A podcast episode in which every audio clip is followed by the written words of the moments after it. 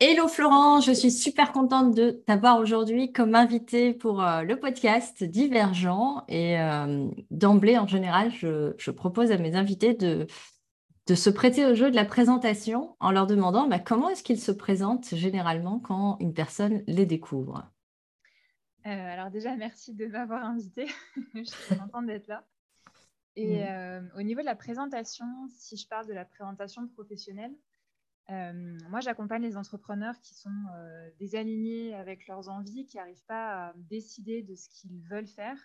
Et mon rôle à moi, c'est de les aider à se reconnecter à leur, euh, à leur trip, à leur désir mmh profond. Et pour ça, j'utilise notamment le design humain, le human design, pour fluidifier tout le process. Et mmh. le but, c'est de les aider non pas à créer un business parce que ça fonctionne, parce que ça rapporte de l'argent, parce que ça marche, parce que c'est approuvé par la communauté des entrepreneurs, mais bel et bien parce que c'est leur projet à eux qui leur prend au trip à eux. Parce que c'est le seul moyen, être connecté à tes tripes, à tes désirs profonds, c'est le seul moyen de trouver suffisamment de courage pour mhm. affronter l'entrepreneuriat. Mhm. L'entrepreneur, être entrepreneur, c'est quand même difficile, comme mhm. c'est le cas d'être salarié, surtout quand tu n'as pas envie d'être là ou que tu n'es pas pour les bonnes raisons. Donc moi, c'est ça que je les aide à faire, étape par étape, donc à se reconnecter à leur puissance identitaire, qui je suis, à la puissance de leur désir profond, qu'est-ce que je veux, pourquoi, hmm. et à se reconnecter ensuite à leur intuition et à leur prise de décision pour réussir à mettre en place les, bons plans d'action, les bonnes stratégies. Non pas les stratégies qui créent un malaise dans leur corps, mais celles qui les challengent juste suffisamment pour les aider à avancer. Hmm. Et à partir de là, ben, quand tu sais faire ça euh, au quotidien, tu te rapproches de l'autonomie et donc de la liberté et de la sécurité intérieure. Ok.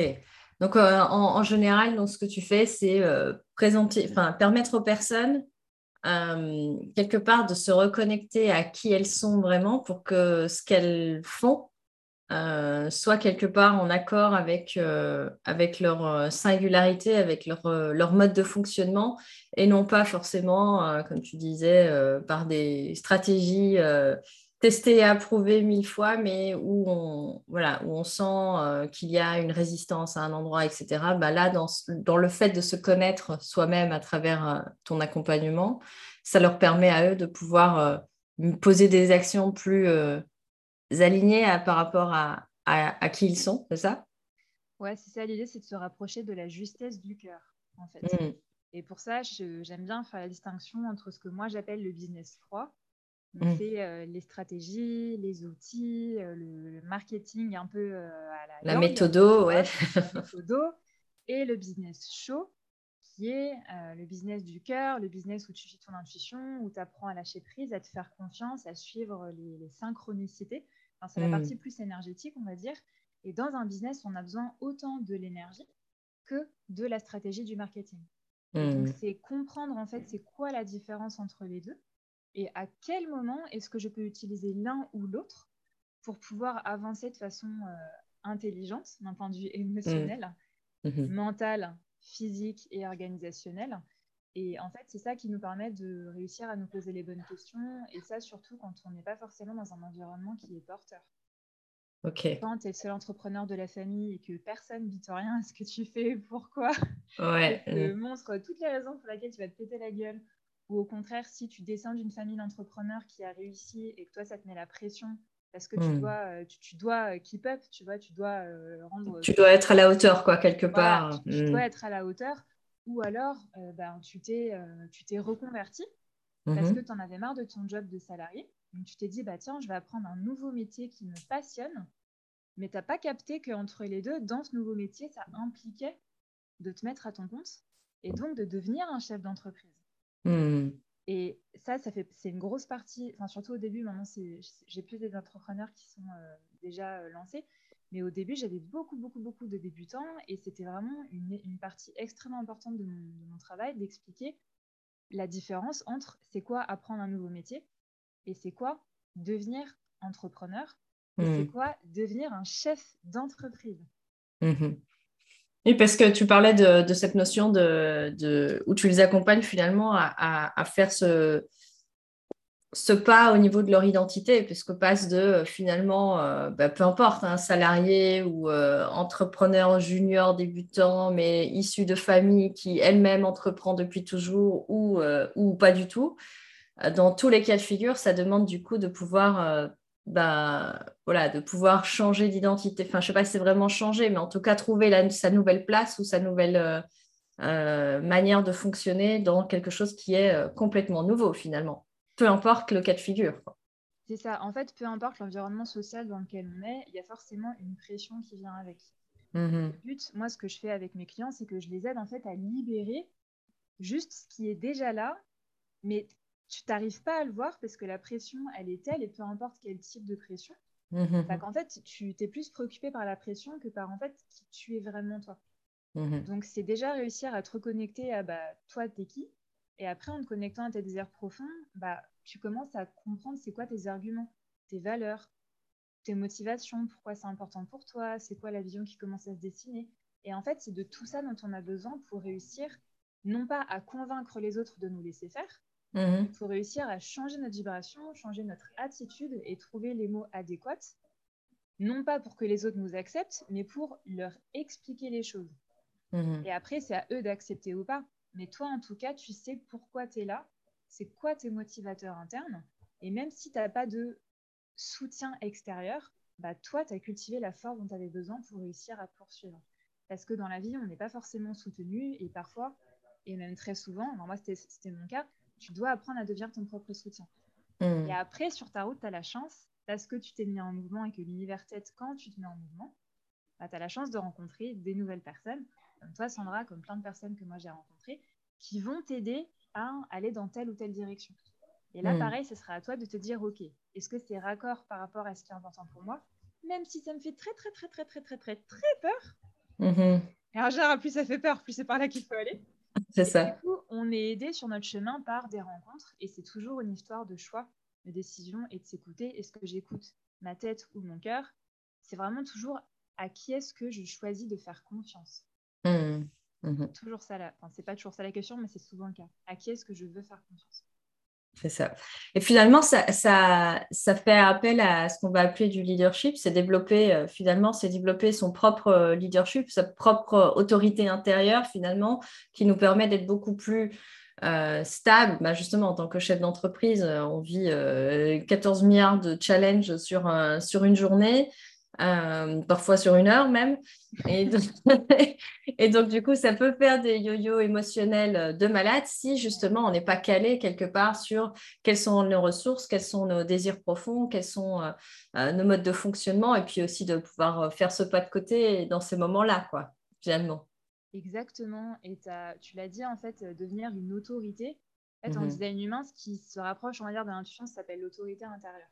Mmh en fait, c'est le but, c'est que réussir à écouter ton intuition, à écouter ton cœur, ça n'enlève pas la difficulté du challenge. Ça n'enlève pas la difficulté du choix. Par contre, ça t'aide à chaque fois à te remettre dans ton centre de ressources et à te reposer les bonnes questions. Et après, tu fais ton challenge, mais ça n'enlève pas la difficulté, c'est juste ça va t'aider à changer ta posture et à changer la façon dont tu vas aborder les choses. Donc, quand moi, avant, j'étais quelqu'un de profondément négatif, mais j'avais la dualité que je voyais les opportunités partout. Hmm. Et en fait, je me suis rendu compte au bout d'un moment que c'est pas que j'étais négative, c'est que j'étais dans un monde où on me faisait tout le temps voir tout ce qui pouvait capoter. Donc je voyais les opportunités et puis instantanément, paf, tout ce qui pouvait capoter. et j'ai la chance d'être une anarchiste et une rebelle et une... Euh, avoir un gros problème avec l'autorité. du coup, j'y allais quand même. Donc évidemment, j'avais plein d'échecs. Je me ratais plein de fois. Et du coup, ça venait confirmer ce que mes proches me disaient. Mmh, mmh, mmh. Et donc, du coup, moi, j'ai toujours eu un énorme problème avec mon estime de moi parce que j'oscillais entre ces deux choses-là. J'ai envie d'y aller, je ne sais pas pourquoi, je, mon cœur me dit pas, vas-y. Et le reste, je suis ah, tirée par un élastique, mais je suis rebelle, donc j'y vais, je me plante et je dis merde, en fait, ils avaient raison. Mais genre deux semaines après, j'ai envie d'y retourner.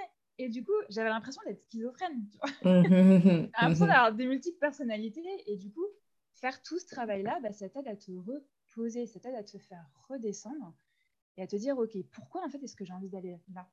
Même si je ne sais pas l'expliquer. C'est quoi l'élan? mmh. Ouais, c'est quoi l'élan intérieur? Mmh. Là, intérieur, en fait, c'est ton leadership qui est en train de se manifester. Et la question, en fait, c'est que plus tu l'écoutes, c'est à intérieur, ce leadership intérieur, et plus il grandit. Et plus tu t'autorises à le faire, comme par l'expérimentation, bah, plus ça devient facile de t'écouter et plus ça devient facile de, euh, je vais pas dire de t'imposer, mais de rester droite dans tes bottes ou droit dans tes bottes quand tu as une résistance en face de toi. Sachant mmh. qu'à chaque fois que tu fais quelque chose qui est différent, ça crée toujours une résistance. Mmh. C'est toi qui es l'entrepreneur de la famille, bah, il va falloir apprendre à gérer la résistance. C'est ça. Oui, et mais c'est ça, c'est le lien finalement dans le travail aussi que tu fais, c'est de permettre une certaine stabilité, on va dire émotionnelle finalement, euh, de l'entrepreneur ou du chef d'entreprise, hein, puisque c'est encore deux casquettes différentes. Hein. On peut être solopreneur et pas chef d'entreprise pour autant. Et chef d'entreprise, ça implique encore d'autres euh, enjeux, on va dire ça comme ça, d'autres kiffs aussi. Hein. Donc, euh, on ne peut pas dégoûter les gens de se dire oh là là, l'entrepreneuriat ou chef d'entreprise, c'est compliqué. Mais c'est vraiment cette c'est finalement, tu les, accompagnes à la fois à mieux se connaître pour prendre de meilleures décisions et pour pouvoir être plus stable émotionnellement face à tous les enjeux, parce que bah, euh, dans un monde volatile, incertain, complexe et ambigu, comme on dit, bah, on est amené de toute façon à aller chaque fois de plus en plus vite et d'être de plus en plus agile euh, par rapport à, tous les changements qui arrivent de, tout, de toutes parts. Du coup, là, j'ai envie de te demander, si pendant une fraction de seconde, tu vois, on, mettait un peu euh, euh, de côté cet aspect-là euh, de, ce que tu fais aujourd'hui, est-ce que tu peux me dire, si tu n'étais plus Florence là, un bref instant, qu'est-ce que tu pourrais être d'autre et pourquoi? Hmm. Ouais, bah, c'est toujours en fait un peu la, c'est toujours la même chose moi qui me, qui me vient. Enfin, il y a vraiment deux possibilités. C'est soit moi, je suis très connectée au monde animal, donc en général mes réponses sont là-dedans. Mhm. J'en aurais, une troisième, mais euh, la première, ça serait soit d'être un dauphin, mhm, un dauphin, soit d'être un cheval parce que ça incarne pour moi la notion de la liberté, de la connexion euh, au côté vraiment euh, tribal, à tes tripes, à ton instinct de ici c'est bon pour moi, ici c'est pas bon pour moi. Et c'est l'individualité en étant dans un groupe.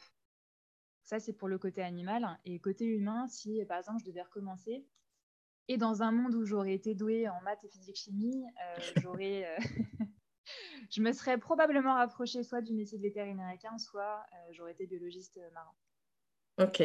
Ça fait beaucoup de possibilités. Tu en avais demandé une Euh, euh, ce qui m'intéresse, c'est aussi, tu vois, genre, euh, tu disais, bah, la, première, le premier animal que tu as mentionné, c'est le dauphin, mais qu'est-ce qui te parle particulièrement, par exemple, dans, dans, le dauphin? Donc là, tu nous as partagé pour le, pour le cheval que c'est le côté tribal, instinct, le fait d'être un individu au sein d'un groupe et, le, et, le, côté libre, finalement.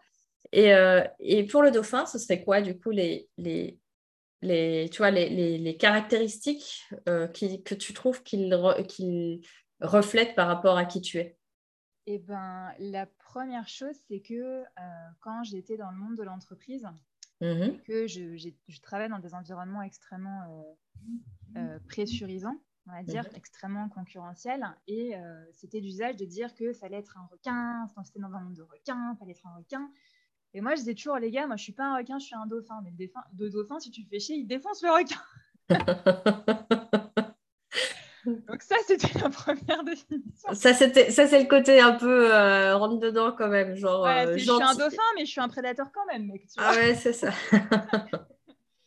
et, euh, et l'autre chose, c'est le fait que les dauphins, ils sont, c'est des, des, masters absolus dans la communication. Hmm. Dans la communication, dans le jeu dans le, subtil, tu vois. Euh, et, c'est vraiment, c'est pareil, il y a énormément de soutien dans leur groupe. Il y a la maman et son petit, enfin, ça, tu vois, ça, ça tourne pour, euh, pour regarder, pour surveiller, pour chasser. Et en fait, je trouve ça hyper euh, puissant de te dire que tu peux, tu peux être toi à partir kiffer, jouer parce que c'est hyper curieux. Et en même temps, tu as tout ton groupe qui te soutient derrière. Hmm. c'est un peu similaire au final dans, les deux, mais ce ne sera pas forcément le même aspect. Le dauphin, ça passe beaucoup par le jeu. Et puis, c'est des super bons chasseurs. Ils chassent en groupe, ils sont hyper intelligents, ils s'adaptent hyper rapidement à la situation. Ils vont chercher des bonnes stratégies. Si ça marche pas, ils vont tester autre chose. et ils, itèrent très vite, tu vois. Et je trouve ça euh, méga passionnant. Ok. Ben, on, voit déjà, ben, on peut voir déjà des parallèles par rapport à ce que tu disais. Donc, euh, sur le côté ben, adaptable, capable de, voir des stratégies, avoir l'intelligence quelque part d'itérer aussi, de dire tiens, d'avoir du feedback rapide et de pouvoir hop, proposer d'autres choses. Euh, et bon, j'imagine aussi que en entreprise, comme tu as, sûrement eu le même le même type d'expérience de, que moi sur le fait de l'importance de, des jeux politiques, on va dire ça comme ça, et donc de l'importance de savoir bien communiquer, savoir bien communiquer auprès de ses équipes, savoir bien communiquer auprès de ses supérieurs, bien communiquer auprès de, des clients. Enfin, finalement, la communication est essentielle. Et tout ça dans un environnement où, en général, bah, comme tu dis, il y a pas mal de compétition. Et toi, où tu es là pour kiffer, quoi. Tu n'es pas là pour, euh, pour défoncer les gens, mais tu es plus là parce que euh, tu kiffes ce que tu fais et que tu as, juste euh, ce plaisir-là, quoi. Tu veux pas cette part Si, parce que quand, quand, tu kiffes et que, en fait, tu as vraiment une dynamique de soutien dans l'équipe, tu es juste mmh. performant. C'est ça. Il y a mmh. beaucoup d'entreprises qui ne comprennent pas ça parce que la culture de la compétition d'entreprise, elle est considérée comme quelque chose de sain et la compétition, c'est ça quand tu sais bien la canaliser. Mmh, ça mmh, mmh. reste une énergie, en fait, la compétition. C'est, tu, utilises la, la, rage interne. Hein. Ceux qui disent avoir la gagne, la gagne. C'est l'énergie, mais qui veut, entre guillemets, détruire au bout d'un moment. Alors que euh, le feu sacré, tu vois, c'est une autre expression, c'est, le même but, c'est te dépasser. Mais c'est pas te dépasser en détruisant. C'est te dépasser en utilisant ton énergie et l'énergie des autres pour créer une nouvelle énergie plus puissante. Hmm. Et il y a pas mal d'entreprises qui euh, passent encore à côté de ça. Mhm. Ouais, je vois bien, je vois bien ce que tu veux dire. Donc, on, se retrouve quand même avec euh, ouais, des similarités sur le dauphin et le cheval, sur le côté groupe finalement, et de l'individu qui peut kiffer, qui peut être libre au sein du groupe et qui en même temps est soutenu par le. Tu as, mentionné ce, côté soutien plusieurs fois. Et puis après, tu parlais de, de deux métiers qui finalement sont liés, on va dire, aussi aux animaux ou à la nature. Euh, qu'est-ce qui, qui, dans ce cas-là, enfin, tu vois, par rapport à ça, qu'est-ce qui résonne le plus euh, donc, quand tu dis que tu aurais voulu être euh, vétérinaire équin ou, ou biologiste marine? Je devrais peut-être pas dire ça vu mon métier, mais en vrai, c'est parce que j'ai toujours préféré aider les gens, aider les, les animaux que les gens. D'accord. Tu vois, genre, parfois, j'aime bien dire, c'est un peu challengeant, mais c'est fait exprès, c'est pour poker, tu vois. Euh, des fois, je dis, si en face de moi, j'ai un humain qui a besoin d'aide ou un chien, je vais d'abord choisir le chien. je l'emmène chez au pompier, tu vois, parce qu'il pourra moins se débrouiller par lui-même. Et après, je reviens pour l'humain. Hmm. Tu vois C'est un peu ça ma dynamique. Et euh, après, pour, euh, bah, pour vétérinaire équin, c'est parce que bah, je fais l'équitation pendant longtemps, j'avais une connexion avec, euh, avec cet animal hyper, hyper, hyper puissante.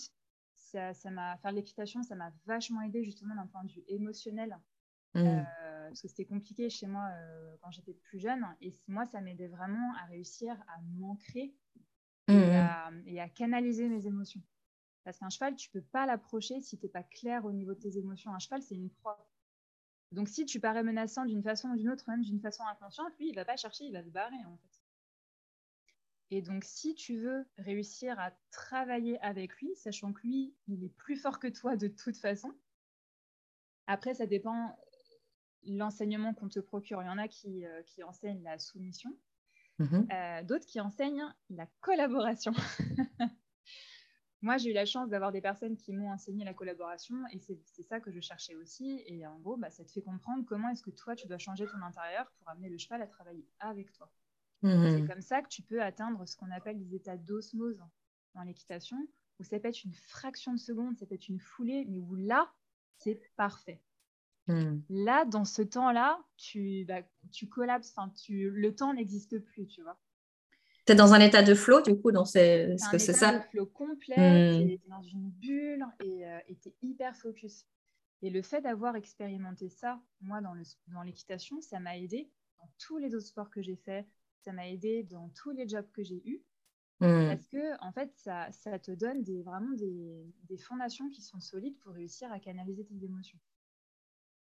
C'est quelque part une, un super pouvoir, on va dire une ressource que tu as pu développer, euh, en tout cas euh, dans, ta jeunesse et qui, du coup, te sert pour la vie, quoi, quelque part. Cette aptitude à pouvoir amener euh, la collaboration à partir d'un endroit où tu ne veux pas changer l'autre, mais où tu fais en sorte de toi changer ton propre comportement pour changer la dynamique. C'est ça. Et il y a un truc, si je peux le relier à l'entrepreneuriat, c'est que hmm on va dire que quand tu fais l'équitation, si tu fais une erreur, 99,9% du temps, c'est de ta faute. Donc, ça te demande de vraiment réussir à mettre ton ego de côté, de te remettre en question et à faire euh, la même chose, euh, à faire le même micro-mouvement mille fois. Parfois, j'exagère un peu, mais 100 euh, mhm. fois, tu vois, 50 fois, jusqu'à ce que tu le fasses bien. D'accord. ça, te demande vraiment de te décomplexer de l'échec. Et tu sais bien ce qu'on dit, hein, quand tu tombes, il faut remonter à cheval rapidement si tu veux pas que ça s'ancre comme un échec profond en toi. Ça mmh. vient de là, en fait. Et, euh, et je confirme, hein, quand tu attends parce que tu as peur, c'est vachement plus dur après de remonter. Parce que moi, ça m'est arrivé, j'avais des accidents, j'étais blessée. Et euh, ouais, quand tu veux pas remonter après, tu restes juste sur ta douleur, en fait. Mmh. Là, pour le coup, physique ou psychique ou émotionnel. Mais quand ça reste là et que tu n'as pas eu de transition, bah, ça se cristallise en toi. Mmh du coup, c'est plus difficile après de remonter en selle. Ouais, parce qu'après, de là, tu peux, tu peux développer des crises d'angoisse, des mmh. phobies, des, tu vois. Et de là, tu peux rentrer dans une, dans une boucle d'auto-sabotage où tu vas te dire non, je veux pas, ou tu vas faire exprès de mal faire pour justifier le fait qu'il fallait pas que tu y retournes. D'accord, ouais. tu mmh vois, là, je te parle juste d'un sport, tu vois, l'équitation, mais en fait, ça, dans l'entrepreneuriat, on, on Mais c'est ça c'est que tu peux faire des liens euh, dans tous les sens. Enfin, il y a beaucoup de sports comme ça où je trouve qu'avec l'entrepreneuriat, ouais, le sport de manière générale, dans ta manière de fonctionner, même dans, ta manière d'apprendre, euh, parce qu'on parle de sport, mais c'est peut-être même au niveau des, apprentissages ou quoi, on voit, enfin, voilà, on peut voir vraiment toute cette dynamique-là et tout ce qu'on apprend finalement dans des activités, on va dire, extrascolaires euh, qui euh, bah, permettent du coup de développer des ressources ou des aptitudes ou une certaine confiance quelque part aussi dans, euh, certaines, voilà, dans certaines ressources qui sont là et que si on n'a pas eu cette chance-là quelque part de pouvoir expérimenter à travers d'autres choses ces, voilà, ces, ces, talents, ces forces-là sur lesquelles on peut capitaliser, ben, plus tard en fait, on est un peu plus démunis, on part un peu plus moins, bien équipé, on va dire ça comme ça, que pour euh, que quelqu'un qui euh, bah, a déjà fait du sport ou quoi. D'ailleurs, on voit souvent beaucoup d'entrepreneurs qui euh, ont été des, des, tu vois, des sportifs, de, des, des entrepreneurs à succès, je veux dire, tu vois, qui ont été dans la, dans la compétition, dans du sport de haut niveau. Bah, tu m'as magnifique transition, c'est ce que j'ai. Autant pour moi. c'est ça oui, effectivement, en fait, l'état d'esprit du sportif mmh qui fait de la compétition. Parce qu'après, tu as sportif loisir, sportif. Le amateur, ouais, c'est ça. Mmh. Qui fait pour le plaisir, quoi. Mmh. Exactement, tu as différents niveaux. Donc, déjà, chose importante, c'est important de savoir, toi, le niveau, c'est pas exactement le mot adapté, mais plutôt, toi, c'est quoi ton mood par rapport à ce que tu es en train de faire C'est quoi l'objectif, quoi? Est-ce que l'objectif c'est de kiffer ou est-ce que c'est euh, de te dépasser de temps en temps, voilà. Euh, avec des potes, vraiment de, fumer le game. Et quand il y a l'état d'esprit du sportif qui fait de la compétition, sans aller jusqu'au sportif de, haut niveau, en fait, c'est exactement, exactement le même état d'esprit que l'entrepreneur qui est vraiment drivé. Moi, j'ai fait de la mmh. compète, c'est exactement pareil en fait. Quand tu trouves quelque chose qui est important pour toi et que tu réussis à t'entourer des bonnes personnes pour que ça reste sain. Mmh moi, c'est pas toujours resté sain niveau compétition parce que je n'étais pas poussée par les bonnes personnes, justement. Enfin, pas toujours, en tout cas. Et, du coup, tu te retrouves vite à, faire, à être motivé par un feu qui est là, mais pas pour les bonnes raisons. Donc, tu peux mmh. très vite te perdre. Et dans l'entrepreneuriat, bah, c'est pareil. Il y en a qui sont entrepreneurs parce qu'ils font ça en part-time, en side project, parce que euh, c'est un loisir cool qui est monétisable. Mais ce ne sera pas du tout la même façon d'appréhender ça qu'une personne qui se apprend un nouveau métier pour se convertir et se mettre à son compte. Une personne qui mmh. veut devenir euh, millionnaire et qui déterre à faire ça. Quoi. Mmh. Et du coup, c'est hyper important de savoir, toi, c'est quoi finalement le lifestyle que tu veux choisir en devenant entrepreneur parce que à partir de là, tous tes choix vont en être impactés. Mmh. Toutes, toutes, les stratégies, les personnes qui vont t'entourer, tout va être modifié en fait. Et si tu n'as pas bien identifié ton mood, bah, c'est le meilleur moyen de te faire euh, matrixer, tu vois, par, euh, par des personnes qui ont un mood différent. C'est ça, finalement, tu vas être contaminé quelque part. Enfin, je ne sais pas si le mot c'est influencé, je vais dire plutôt.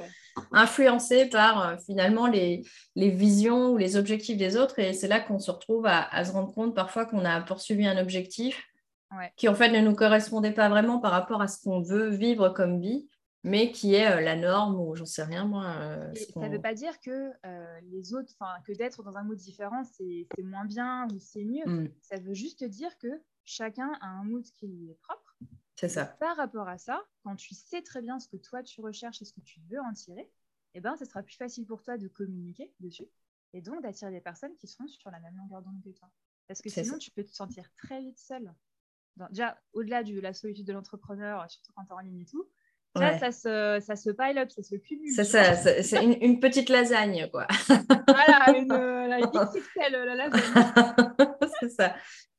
Ok. Hmm. Et euh, le propos du podcast étant d'écouter de, bah, les, les, histoires des, des, personnes, tu as déjà euh, semé deux, trois petites graines. Voilà, tu as parlé un petit peu de ta, de, de ta jeunesse et, et, de, et de ce que tu aurais euh, aimé euh, vivre ou expérimenter comme, euh, comme autre métier que celui que tu as euh, aujourd'hui.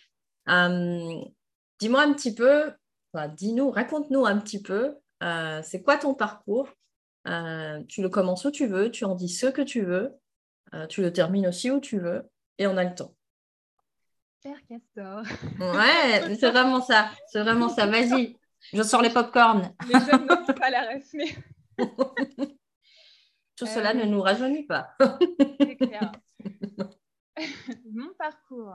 Euh, mon parcours, et eh ben, écoute, pendant très longtemps, j'ai cru qu'il était complètement anormal hein, par rapport aux personnes qui m'entouraient, mm. que j'étais complètement instable et euh, que euh, je changeais tout le temps d'avis, que j'étais mm. tout le temps à contre-courant. Et bon, pour le contre-courant, c'était vrai, j'étais toujours à contre-courant. C'est toujours le cas aujourd'hui. parce, que, parce que je suis comme ça. En fait, plus jeune, moi, je, bah, tu vois, enfin là, le lien avec les animaux, ça m'a toujours intéressée. Donc, en fait, plus jeune, je voulais faire un bac S parce que j'adorais la biologie, mais j'étais nulle en maths et en physique-chimie. Mmh Grosse créance limitante par rapport à ça dans la famille. Ça m'a clairement pas aidé, tu vois. Encore mmh aujourd'hui, je frise. Mais j'ai quand même voulu y aller. Tout le monde a essayé de me décourager et en fait, euh, en me disant que j'allais vraiment galérer, et ils ont eu raison, j'ai vraiment galéré. j'ai dû travailler super dur pour compenser les mauvaises notes que j'avais en, physique, chimie et en maths. Mais j'ai quand même eu mon bac et là, j'ai été frappée justement à la réalité euh, du terrain, la réalité des notes, en fait. Hmm. C'est que vétérinaire équin, fermé. Biologie, fermé. Parce que j'étais pas suffisamment bonne en maths. Alors que pourtant, j'avais fait euh, des stages chez, chez, des vétérinaires dans une clinique euh, il y a une clinique euh, en région parisienne euh, qui soigne euh, les chevaux. Et grâce à ma mère qui m'avait emmenée là-bas, parce que j'avais, c'était quand j'étais en sixième, j'avais 11 ans. Et, et, je parlais, je bassinais ma mère avec les chevaux pour... Et elle m'avait emmenée dans cette clinique-là pour m'emmener voir visiter, tu vois. Mhm. Et, et, du coup, j'avais demandé à une vétérinaire si je pouvais faire un stage d'observation. J'avais 11 ans et j'étais, moi, je veux être vétérinaire et tiens, je suis là, je veux savoir ce que vous faites et comment vous le faites. Est-ce que hmm. c'est possible? Ma mère, elle était, est-ce que c'est légal? Et la fille, elle était tellement gentille, elle était, elle m'a dit, waouh, enfin, tu sais ce que tu veux? Et juste grâce à ça, elle m'a prise pendant trois jours et j'ai pu participer à plein de choses. C'était un truc de ouf. Et quand je me suis rendu compte qu'en fait, bah, l'éducation nationale m'empêchait de faire ça, j'étais ok, bah, qu'est-ce que je fais maintenant? Ça fait littéralement euh, depuis que j'ai 11 ans que je suis arrivée par ça. C'était pas un caprice puisque c'était vraiment là en permanence, tu vois. Mmh, j'avais mmh, mmh. regardé les études, j'avais regardé. Euh, enfin, j'étais vraiment all-in, tu vois. Et j'étais bon, je ne peux pas. Pivot Et je me suis dit, ok, qu'est-ce que j'aime finalement dans, euh, dans la biologie? En fait, ce que j'aimais bien, c'était le fait d'investiguer, de creuser, de chercher des réponses, de comprendre comment le monde fonctionne, de comprendre pourquoi est-ce que j'étais attirée par ça aussi, tu vois. Et au final, en faisant les croisements de tout machin, si j'avais une mind map, une mind map à l'époque, ça m'aurait simplifié la vie. je me suis dirigée vers le journalisme. Et, euh, et, en fait, j'ai adoré parce que. Euh, et d'ailleurs, c'est marrant parce que le, tu vois, quand on parle de rebelle, un peu d'anarchiste et tout, il y avait un concours d'entrée pour, euh, pour la licence que j'ai faite qui était très très spécifique, il y avait peu de place dedans. Et il fallait écrire un, essai sur un fait marquant de 2009. Alors, ça ne me rajeunit pas. Hein. Mais du coup, 2009, c'était l'élection de Barack Obama et la mort de euh, Michael Jackson. moi, je m'étais dit, c'est sûr, tout le monde va parler de ça. Et du coup, je tapais, je fais comment est-ce que je peux me démarquer parce que j'ai clairement pas 50 options euh, que, je, que je peux faire. Tout le reste, mhm. ça m'a été enlevé. Donc, il fallait que je trouve un truc, de, un moyen de passer. Et en recherchant un fait marquant 2009, alors désolé, là, c'est pas du tout fun ce que je vais dire, mais à l'époque, chez France Télécom, entre 2009 et 2012, il y avait eu une vague de suicides. Mmh, je me souviens de cette histoire. Et bah, du coup, j'ai décidé d'écrire sur ça. et pour voir en fait comment ça s'était passé, c'était quoi les mesures qui avaient été prises, comment ça avait évolué derrière. Et j'ai été prise grâce à ça. Et, euh, en fait, euh, dans les, il y avait sur euh, peut-être une trentaine de personnes, on n'avait été que trois à prendre un sujet complètement en dehors des clous. Et ça nous avait valu les félicitations de la promo. C'est ça. Et j'avais été prise pour ça. Donc, si je dis ça, c'est parce que, en fait, c'est bien de sortir des clous. Mm-hmm. Et surtout, quand tu n'as pas forcément d'options, euh, bah, tu es obligé d'être créatif. C'est une manière de se différencier finalement. Ouais, parce que en fait, tu n'as pas le choix. Et souvent, quand tu n'as pas le choix, bah, tu trouves des solutions. Et ça, mm. on l'expérimente à beaucoup de moments dans notre vie d'adulte. Et là, c'est que un exemple parmi tant d'autres, mais le point, c'était vraiment euh, ayez pas peur de sortir des clous, ayez pas peur d'utiliser votre créativité, de, proposer quelque chose qui paraît complètement improbable, parce qu'il y a de très fortes chances que ça passe. Et, et moi, je vais toujours préférer ne pas être assimilée à la masse que de suivre les autres, tu vois. Genre, même si j'avais échoué, bah, j'aurais quand même été contente de ne pas avoir fait comme tout le monde. C'est ça. Mm. Aussi parce que je suis rebelle, mais du coup, moi, ça m'aide vachement. Et après, euh, école de journalisme, j'avais fait un master 2 en école de commerce qui m'a pas servi à grand chose, à part apprendre à vendre du rêve, qui m'a beaucoup servi après pour les entretiens. Et, euh, mais j'ai été globalement assez déçue du système, pour, euh, système scolaire pour pas mal de, pas mal de raisons. Et en fait, arrivé diplômée, master 2, j'avais quand même été un peu matricée par l'école de commerce mode vous êtes l'élite de la nation et, euh, vous allez forcément trouver un job et c'est vous qui allez changer le monde. Et j'étais, euh, on va chiller les gars. et en fait, je me suis retrouvée aspirée par ça. Mmh. Je disais, ouais, à 30 ans, je serai euh, directrice générale d'une grosse entreprise, je gagnerais 5000 euros par mois. Mais en même temps, dans mon corps, ça sonnait faux. Mmh. Et du coup, je comprenais pas comment est-ce que j'avais l'impression d'être en grand écart dans moi-même tu vois, d'être attiré par un truc parce que bah, c'était vachement en école de commerce, il y a une énorme pression euh, au niveau de la réussite, tu vois. Mais moi, c'était pas juste pour moi. Et du coup, j'ai littéralement pété les plombs. Je savais pas quoi faire de tout ça. Je pétais les plombs. J'ai pris un billet sans retour pour l'Australie. J'ai pris mon sac à dos. Je me suis, euh, je suis partie en voyage. Et, euh, et du coup, j'ai bossé dans des ranchs. J'étais une, une cowgirl. J'ai bossé avec le bétail et tout. J'ai même fait un concours d'équitation western. J'avais jamais fait d'équitation western, c'était n'importe quoi. J'ai gagné un ruban bleu. Quand j'étais arrivée, je crois, dans les cinquièmes, un truc comme ça, alors qu'il y avait plein de gens, j'étais, c'est quoi, c'est n'importe quoi. Mais j'y étais allée en mode, je m'en fous tellement. Un élan, quoi. Voilà, et du coup, c'est passé, parce que je me suis mm. pas mis de pression et que j'avais un cheval juste qui faisait tout tout seul. Quoi. Euh, et, du coup, euh, le fait de faire ça, de me reconnecter vraiment, bah, tu vois, à mes tripes, à ce côté mmh finalement animal, en fait, à être vraiment en extérieur, euh, de pouvoir être en contact de la mer, des animaux, rencontrer des gens absolument incroyables, ça m'a recentré. Ça m'a recentré, ça m'a recalmé. J'ai rencontré des gens avec des parcours juste hallucinants, parfois extrêmement durs, extrêmement violents, ou pas du tout hyper, hyper smooth, hyper, hyper fluide. Euh, et, je me suis dit, mais waouh, j'ai jamais vu autant de diversité de toute ma vie en étant en voyage.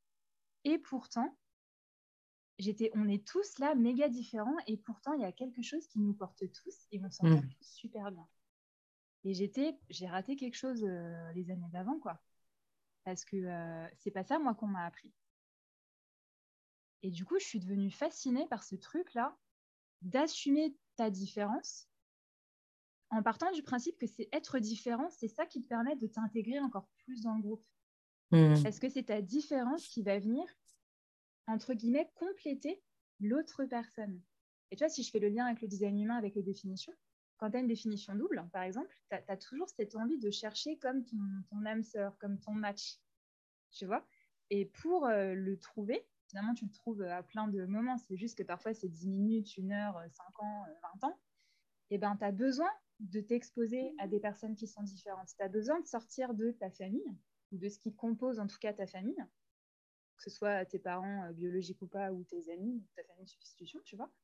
Tu as besoin de sortir de ça pour trouver cette complémentarité. Comme exactement tout à l'heure, on parlait de sport, c'est important d'inciter les enfants à tester d'autres choses, à sortir du foyer, parce que comme ça, il n'y a plus qu'un seul référentiel. Mm-hmm. Papa, maman, ou de maman, ou de papa, ou euh, rien du tout. Tu vois mm-hmm. Et comme ça, ça te fait trouver de nouveaux différentiels. Et c'est comme si, tu sais, quand tu fais des probabilités, tu, tu tournes, tu tournes, tu tournes, ça marche pas, ça marche pas, hop, ça match. Mais tu n'aurais jamais pu trouver ces matchs si tu pas sorti. C'est ça. De, de ton. Ouais, c'est ça. De ton. De, de, de, on va dire de la. C'est arriver à. Finalement, pour moi, c'est bien l'exploration, mais c'est ce côté de pouvoir explorer d'autres euh, voilà, d'autres environnements, d'autres cultures, d'autres modes de fonctionnement. Euh, d'autres façons de penser, d'autres euh, voilà, d'autres manières de voilà de vivre, d'expérimenter la vie et donc du coup ça peut donner ah tiens ben euh, j'aime ou j'aime pas en fait. Parce qu'un enfant il est très comme ça hein, binaire euh, c'est euh, joie tristesse. voilà c'est j'aime j'aime pas cette personne là me plaît me plaît pas cet enfant là me plaît me plaît pas cet animal là me fait peur ou pas enfin ils sont quand même très très comme ça et, et, ça leur permet de mieux se connaître aussi au final de dire ah bah tiens je savais pas. Comme j'ai dit des fois pour rire je dis, on peut pas savoir si on aime ou pas les épinards tant qu'on les a pas goûtés quoi Eh mais pour ça, il faut pouvoir euh, diversifier l'alimentation de ton enfant pour dire, OK, bah, regarde, je sais que tu aimes la pizza, mais teste quand même les épinards. C'est ça. Et euh, tu vois, on parlait du livre Rhinocéros euh, hier mmh sur le, conformisme et la pensée unique. Bah, en fait, ça se résume à ça. Si je devais résumer, c'est ça. En fait, quand tu es dans une famille, tu as entre guillemets une pensée unique. C'est la pensée de ta famille, tu vois, qui s'harmonise selon les pensées mmh de tout le monde. Donc après, ça se lit.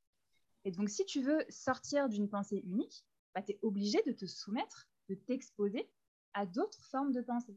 Mhm. Et c'est comme ça que tu peux te dire, ah bah papa, il dit ça, je suis vachement d'accord, par contre, il dit ça, mais j'aime pas. Et puis lui, il dit ça, mais il le dit mieux. du coup, après, l'enfant, enfin l'enfant ou l'adulte, il revient avec ça, hé, X, Ginette, euh, Bernard, euh, on m'a expliqué ça, et du coup, ça rend ce que toi, tu as dit vachement mieux. Mhm. Tu vois?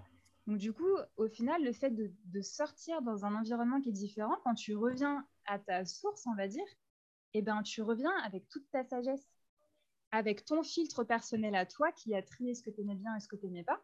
Et ça, tu vas le proposer à, ta, ton endroit, euh, à ton socle, on va dire. Ouais, après, tu peux te confronter, c'est là que tu te confrontes à des résistances, à, euh, de, de l'incompréhension. Si toi, tu as trop évolué par rapport ton environnement de base. Hmm, Et du coup, souvent, bah, là, il y a des séparations qui se font ou des distances qui se prennent. Moi, euh, clairement, j'avais euh, trop changé. Et mhm. en réalité, est-ce que j'avais vraiment changé ou est-ce que j'étais plus finalement redevenue qui j'étais censée être grâce mhm. à l'Australie? Moi, je pense que je suis redevenue qui j'étais de base. Tu vois, hyper, hyper curieuse à vouloir euh, finalement. j'avais cette obsession de la diversité, de comprendre c'était quoi les parcours des gens. D'ailleurs, c'est toujours une question que je pose. C'est quoi ton parcours? Qu'est-ce que tu as fait mhm, mhm. Et ceux qui réussissent, je leur demande c'est quoi tes échecs? Combien de fois tu as dû te planter pour en arriver là? Tu vois? Et très souvent, on parle tout le temps de la réussite, on encense la réussite. Mais en fait, moi, c'est pas la réussite qui m'intéresse. Mais pourquoi? Parce que j'ai fait du sport, j'ai fait de la compétition et que je sais ce que c'est que de se planter pour gagner, entre guillemets. Et du coup, mmh ça m'intéressait vachement qu'ils me parlent de leur parcours. Et au final, bah, c'est comme ça que moi, dans ma tête, j'ai vraiment, ça m'a vraiment orienté sur finalement bah, l'éducation au choix. Et le fait de réussir à assumer tes choix, peu importe l'environnement dans lequel tu te trouves, parce que j'ai rencontré des gens qui avaient, vécu, qui avaient vécu des choses extrêmement dures, et je les trouvais tellement, tellement sereins, tellement équilibrés, tellement courageux, et j'étais, comment t'as fait? Mmh comment, comment on peut avoir ce, ce, ce produit-là venant entre guillemets, de cette source-là. Mmh et j'ai vu aussi d'autres voilà, qui s'en étaient pas forcément très bien sortis. Mais j'étais émerveillée de voir toutes ces possibilités. Et du coup, bah, ça m'a aidé, moi, à me dire, OK, c'est dur, mais c'est possible, en fait, de suivre ma voie. Parce qu'il y a plein de personnes là qui, clairement, je leur parle. C'est moi qui les invente, tu vois. C'est ça, oui. ça devient palpable, c'est concret, c'est dans ta réalité, c'est dans ton environnement les proche. Toucher, tu vois. Ouais, c'est ça. tu peux les lécher si besoin. Oui, mais c'est ça, ça ne devient pas genre, le, tu sais, la, la, la, la, biographie que tu as, que tu regardes sur, euh, sur une étagère de, ta bibliothèque, mais des êtres humains comme toi, où tu te dis, bah, il y a, y a, un peu ce truc de, bah, si lui est arrivé, finalement, pourquoi pas moi? Parce que euh, la personne, généralement, en plus, elle va te dire, bah oui, effectivement, moi, je n'ai rien fait de, de spécial, si ce n'est et là, elle te donne leur recette, l'air de dire que c'est normal et c'est naturel pour elle. Et c'est là que tu dois prendre des notes. toi, tu as des étoiles dans les yeux. Et toi, voilà, c'est ça. Mais oui, c'est ça. souvent, une question de voilà d'état d'esprit, de perception, de voilà de ressources, etc. Donc, euh, je trouve que ta, ta question euh, sur euh, quels ont été tes échecs, finalement, c'est une question hyper puissante puisque c'est pas ça équivaut à comment tu en es arrivé là mais avec un degré de précision encore, un zoom encore plus précis sur, OK, mais comment, tu vois, le sujet du podcast, c'est la résilience. Donc, c'est vraiment comment tu as géré l'adversité, comment tu as géré ce, truc où tu as un imprévu qui est arrivé, un choc, euh, quel qu'il soit, enfin, une rupture, quelque chose qui a fait qu'il a fallu te réinventer. Comment tu as fait ça? Quelles ressources tu as eu besoin? Est-ce que tu as fait appel à quelqu'un ou pas? Euh, Enfin, et d'arriver à comme ça. Euh, avoir plein de parcours différents, ça permet de modéliser finalement et de pouvoir toi t'en inspirer en disant bah, si euh, euh, Micheline, Bernard et, euh, Gertrude, on a des noms canons, hein. très moderne tout ça. ils ont réussi en faisant voilà, tel, en suivant telle stratégie, en ayant telle croyance ressource ou en, en ayant telle euh, personne euh, clé dans sa vie, ben, peut-être que moi aussi je peux m'en inspirer et que ça va me parler. Comme tu disais, ça va. C'est pas de dire qu'il y a une one size fits all. C'est il n'y a pas une stratégie pour tous, mais tu peux te créer ta propre euh, finalement stratégie en, compilant comme ça. Mm. Et bah, du coup, tu vois, c'est là que je me suis dit, parce que c'était pas une personne, parce que je suis restée, je suis restée globalement quasiment un an là-bas. Après, je suis mm Bali, la Thaïlande, donc là, c'était des cultures encore différentes, Bali, Thaïlande, tu vois. Et du coup, au final, c'est la, la possibilité se crée dans la diversité. Mhm. Là, ce n'était pas juste une personne, c'était plein de personnes. Et donc, c'est là que tu te dis, c'est plein de personnes qui, sont toutes, euh, qui ont toutes leurs caractéristiques. Donc, tu dis, OK, bah, OK, donc c'est possible pour moi. Et au-delà de ça, après, il y a, moi, ça m'a vachement sensibilisée aux problématiques environnementales euh, en Australie, à Bali, en Thaïlande, que ce soit les problématiques liées à l'eau, à la pollution, euh, à mm. l'éducation. Tu vois, en Australie, moi, il y a un truc qui m'avait vraiment euh, choqué. Parce que quand j'étais, euh, j'avais plus de thunes, donc j'étais en backpack à 18 dortoirs. Mm-hmm.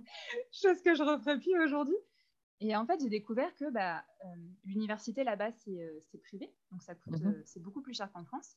Et il y a plein d'étudiants qui ont pas, qui mettent tout leur argent pour payer l'université et qui se retrouvent en backpack, en, auberge jeunesse de, 18 lits ou 6 lits, ça dépend de leur budget, parce qu'ils n'ont pas les moyens de s'offrir une colocation ou un hébergement à côté, tu vois. Hmm. Et ce mec-là, d'ailleurs, était, euh, faisait des études de biologie.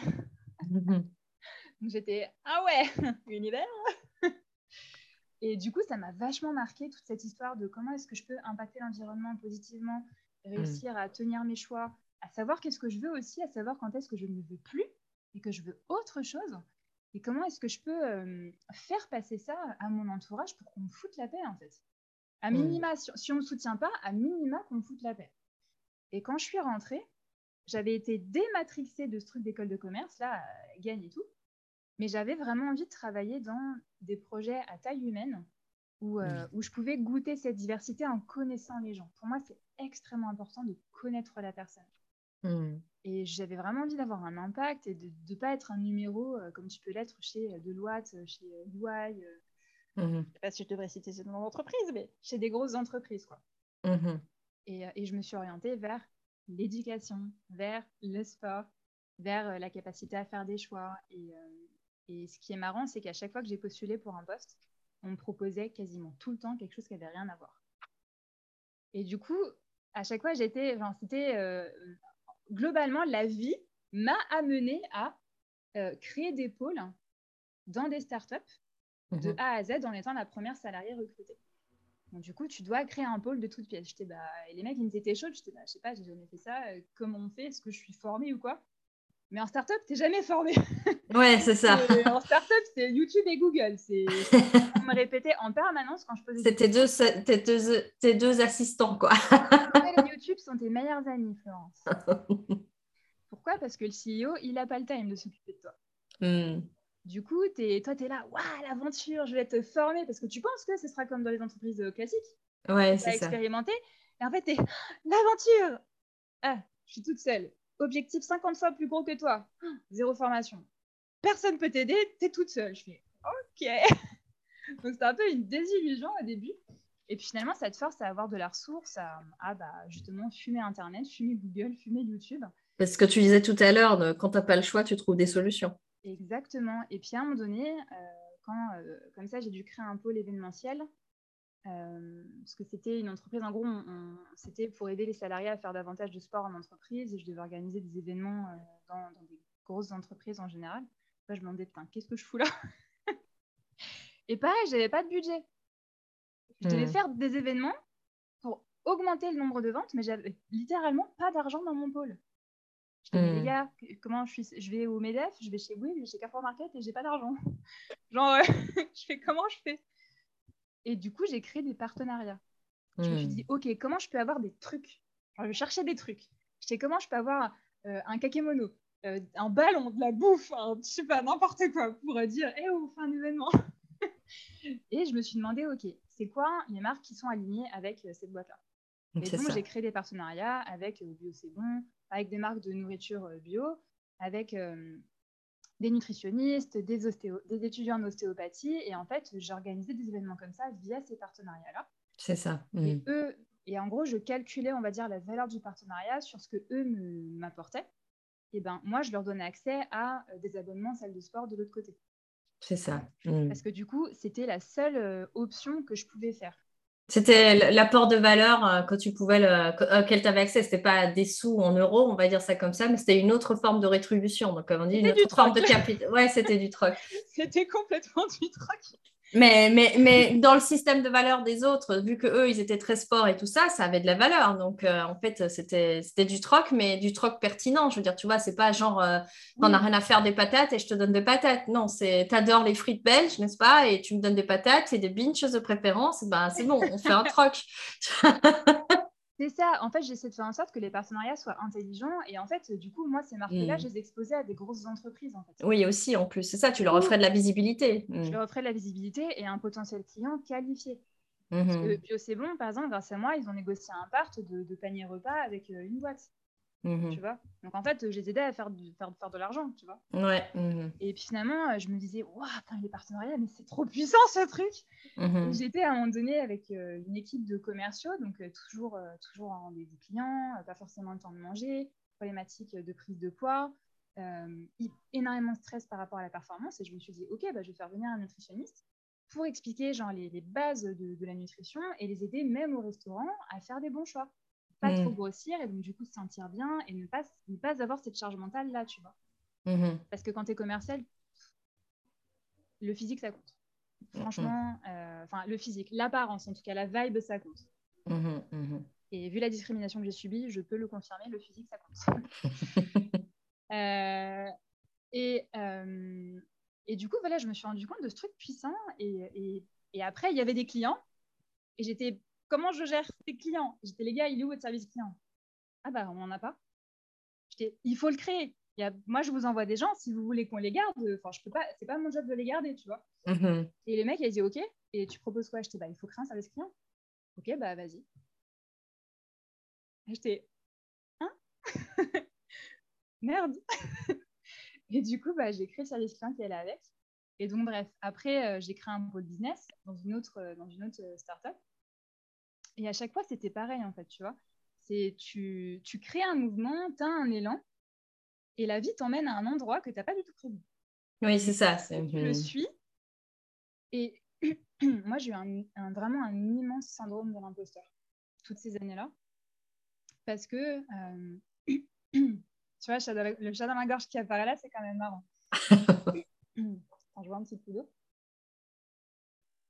Si je fais le lien avec euh, le design humain, il y a euh, genre ce qu'on appelle des circuits individuels. Certains circuits individuels que moi j'ai qui se rapprochent de la connaissance intérieure. C'est mhm. comme quand tu es branché dans l'instant présent, ben en fait, c'est comme si tu avais accès à une sorte de connaissance ancestrale qui vient à toi naturellement. Tu as des gens qui téléchargent, voilà, c'est un peu le même principe. Et quand tu es vraiment à fond dans le mouvement, connecté à la personne que tu es en face de toi, tu dis des trucs de ouf. Tu sais tu pas, sais pas d'où ça vient. Voilà, tu sais pas trop d'où ça vient. Et si tu devais le redire, as aucune. Pour toi, c'est impossible que tu refasses le truc. Mhm. Et en fait, moi, c'est ça qui se passait avec euh, dans des entretiens ou avec des boîtes ou avec des clients. J'étais à fond dedans, genre j'avais un truc qui sortait de mes fesses là. Et après, on me disait Ah, mais c'est trop bien, fais-le. Et j'étais quoi? Qu'est-ce que tu viens de dire? Et, ça, alors ça m'a aidé, mais ça m'a aussi vachement desservi. Hmm. Tu vois, parce que du coup, c'est le meilleur moyen de te retrouver avec 500 euh, responsabilités qui ne sont pas les tiennes, juste parce que tu es force de proposition. Hmm. Tu vois? Donc, du coup, ça m'a autant porté que ça m'a complètement enfermée parce que je ne savais pas dire non à l'époque. Hmm. Tu vois? Et puis, entre guillemets, tu es la fille qui euh, propose des trucs de ouf, puis qui dit non après. Hmm. Euh, tu vois? Et dans ma tête, j'étais, putain, mais j'ai une réputation. Euh, Jacques, moi, j'ai pas, je suis pas issue des top 3 d'école de commerce, que je n'ai pas papa, maman qui ont des contacts dans je sais pas quoi. Enfin, moi, j'étais. J'étais une cassos, on va dire, à chaque fois par rapport aux autres, tu vois. On appelle ça une outsider, voyons. voilà, j'étais, j'étais l'underdog, tu vois. Voilà, c'est, voilà, c'est le mot. Outsider, c'est pareil. Hein. Moi, j'ai toujours eu ce profil-là. Donc, mm. c'est hyper compliqué de te faire accès, au-delà du fait d'être une femme sur des postes à très haute euh, responsabilité, dans un monde où il y a énormément de machisme et où c'est des robots Excel. Hein. Donc, quand mhm. toi, t'arrives, euh, moi, je suis un dauphin. moi, je veux jouer. moi, je veux jouer, connaître les gens, aimer les gens. Mhm. Et on dit, euh, ils en sont où tes KPI et ton fichier VBA mhm. Quoi? C'est quoi C'est ça. De quoi tu me parles? Parlait pas le même langage, tu vois. Mais mm. au final, quand je me faisais confiance, même si j'avais pas l'accord de mes CEO en amont, parce que trois quarts du temps, j'allais euh, contre les accords, parce que je les avais jamais de toute façon, et eh ben, je faisais le double, je faisais le taf en deux fois. C'est pas étonnant que j'ai fait deux burn-out, hein, tu vois. Parce qu'en fait, je voulais, en tant qu'employé modèle, tu vois, qui a peur de dire non, j'étais OK, je vais faire, le... et puis la loyauté euh, un peu stupide du narrateur aussi, tu vois. Euh, je, me dis, OK, on me dit de faire ce taf-là, je vais le faire. Je suis pas d'accord, mais je vais le faire. Par contre, quand j'écoute mes tripes, je sais que ça, si je le propose à tel client ou tel partenaire, ou si je renégocie le contrat de cette façon, ça va nous aider, ce sera juste et on va atteindre nos objectifs. Du oh. coup, je faisais le taf en double. Et après, je proposais les deux trucs avec les deux résultats. Donc, ça prenait parfois euh, du temps, tu vois. Mais je m'étais dit, la seule façon de me protéger de ne pas me faire virer ou quoi, c'était de montrer deux résultats et de leur laisser le choix de dire, bah, c'est quoi le résultat que vous préférez? Et donc, j'ai appris progressivement à me protéger avec des faits. Et c'est comme ça que bah, je réussissais à faire passer mes trucs. Et le, le problème que je me suis créé en faisant ça, c'est que, et c'est là à chaque fois que ça commençait à capoter euh, en startup je commençais le, ratio commençait complètement à s'inverser, tu vois c'est qu'en fait, j'étais considérée comme quelqu'un de, un de menaçant, trop challengeant, et ils avaient peur que, je disrupte, que je disrupte toute la startup, tu vois. Hmm. Parce que comme ça fonctionnait, bah, j'avais confiance en moi vu que ça fonctionnait. Et quand tu vois que ça fonctionne, mais que tu n'as pas de tact, que tu manques, on va dire, d'intelligence sociale, tu vois, et que tu dis les trucs un peu bruts de pomme parce que tu te dis... Euh, tu vois, il y avait une phrase que j'avais fait... Euh, au responsable du pôle business dans ma toute première startup. Le mec, c'était une tanche. Il faisait pas son taf. Il traitait super mal ses équipes. Et comme moi, je renégociais des contrats derrière eux, parce que les clients, c'est moi qui les appelais, bah, j'avais une vue sur ses résultats à lui.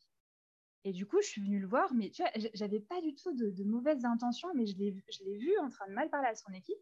Et je dis, je fais, mec, euh, quand t'as pas les résultats, tu peux pas, euh, peux pas engager ton équipe en fait. Ils peuvent pas te respecter si t'as pas les, si pas les résultats que toi t'es censé avoir. Et euh, là, c'était la fin des haricots, quoi. Et le problème, c'est que je, disais tout le temps des phrases comme ça, tu vois, mais, mais je pensais pas à mal, tu vois, parce que je suis un peu premier degré, en fait.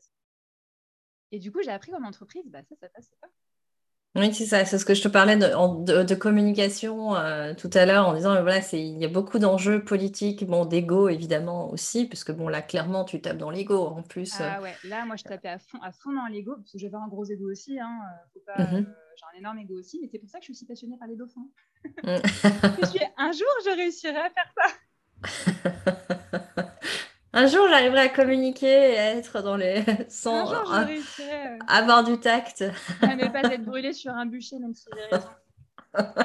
Le côté 3-5 euh, du design humain. Euh, et il y avait autre chose qui est considéré comme un super pouvoir si tu es dans un environnement où on te fait confiance, mais qui est la pire chose quand tu es dans un environnement où tu n'as pas suffisamment les skills qu'il faut pour être écouté moi, j'avais pas les bonnes compétences pour être écoutée. Tu vois, j'étais trop brute de pomme, euh, j'étais trop franche. Et euh, il y a un truc qui s'appelle le syndrome de Cassandre. Mmh. Qui est que euh, quand, tu, quand tu sais bien observer les choses, que, que tu sais écouter, que tu sais poser les bonnes questions, en termes d'analyse, ben, tu commences à voir des scénarios qui vont arriver. Des scénarios bien, des scénarios pas bien. Et les scénarios bien, c'est ce que moi je pressentais quand, quand je, dépassais l'autorité et que je faisais le taf en double. Mais je voyais aussi des trucs où je me disais, les gars, si on continue comme ça, il va se passer ça. Mais ça, c'était genre euh, plus trois mois, plus six mois, plus un an. Tu vois? Et en fait, on ne me croyait pas. Et limite, euh, est-ce que tu avais le cas de figure que quand ça se passait, du coup, on disait que tu étais un oiseau de mauvais augure? On me disait que c'était de ma faute et que je n'avais pas réglé le problème. Hmm. Oui, que tu avais vu en avance, mais si tu avais tellement bien vu en avance, pourquoi est-ce que tu n'avais pas euh, euh, résolu la, problématique du coup? Hmm. Ils ne voulaient pas avoir tort de leur côté, donc c'est toujours plus facile de blâmer le messager. Mhm, mhm. Et, en fait, à un moment donné, j'en ai vraiment eu marre parce que ça, ça s'est répété à chaque fois et j'étais putain, mais je suis, je suis engagée pour un job qui est de repérer ce qui ne va pas dans un système pour l'améliorer en proposant des solutions qui sont concrètes et facilement implémentables, mais qui impliquent de changer l'humain aussi, mhm. de se remettre en question aussi. Et j'étais, et j'étais, mais je pense que c'est la phrase que j'ai le plus répétée, c'est pourquoi vous m'empêchez de faire mon job? Mhm. Tu vois? Et du coup, au bout d'un moment, j'étais mes équipes, parce que à chaque fois, je gérais des, équipes et ça se passait toujours super bien avec mes équipes. Donc j'étais soutenue et j'avais des bons résultats avec mes équipes. Parce que elle me faisait confiance, tu vois, parce que je montrais l'exemple et que j'étais avec elle. Je n'étais pas genre une responsable de pôle qui donnait des ordres, j'étais vraiment tout le temps avec elle sur le terrain. C'est mhm. comme ça que tu gagnes le respect des gens, tu vois. Et moi, c'est comme ça que je respecte les autres aussi. Mhm. Tu vois et le truc, c'est que comme moi, quasiment aucun était sur le terrain, pour moi, c'était difficile de les respecter. Donc, tu vois, énergétiquement parlant, moi, j'en voyais pas des bonnes vibes non plus. Mmh, mmh, mmh, parce que j'étais en résistance. Et du coup, j'ai compris, euh, bah, quand je me suis devenue entrepreneur, toutes les, choses, toutes les choses négatives que j'avais créées par mon attitude, consciente et inconsciente. Et du coup, tous les problèmes que je me suis créés parce que bah, je manquais de compétences, que tout machin est bidule.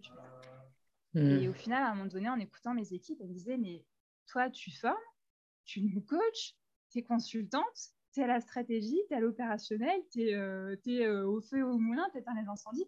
Il me dit, mais pourquoi tu lances pas ton truc à toi? Et sur le coup, j'étais, mais. Euh, et il y en a un qui m'a dit, pourquoi tu ne deviens pas coach? Et à l'époque, j'étais coach.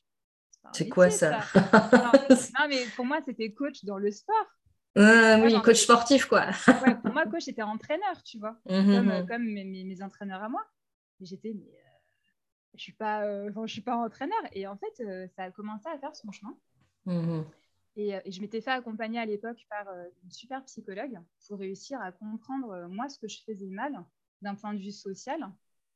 Et que, et, parce que c'était extrêmement difficile pour moi, finalement, de.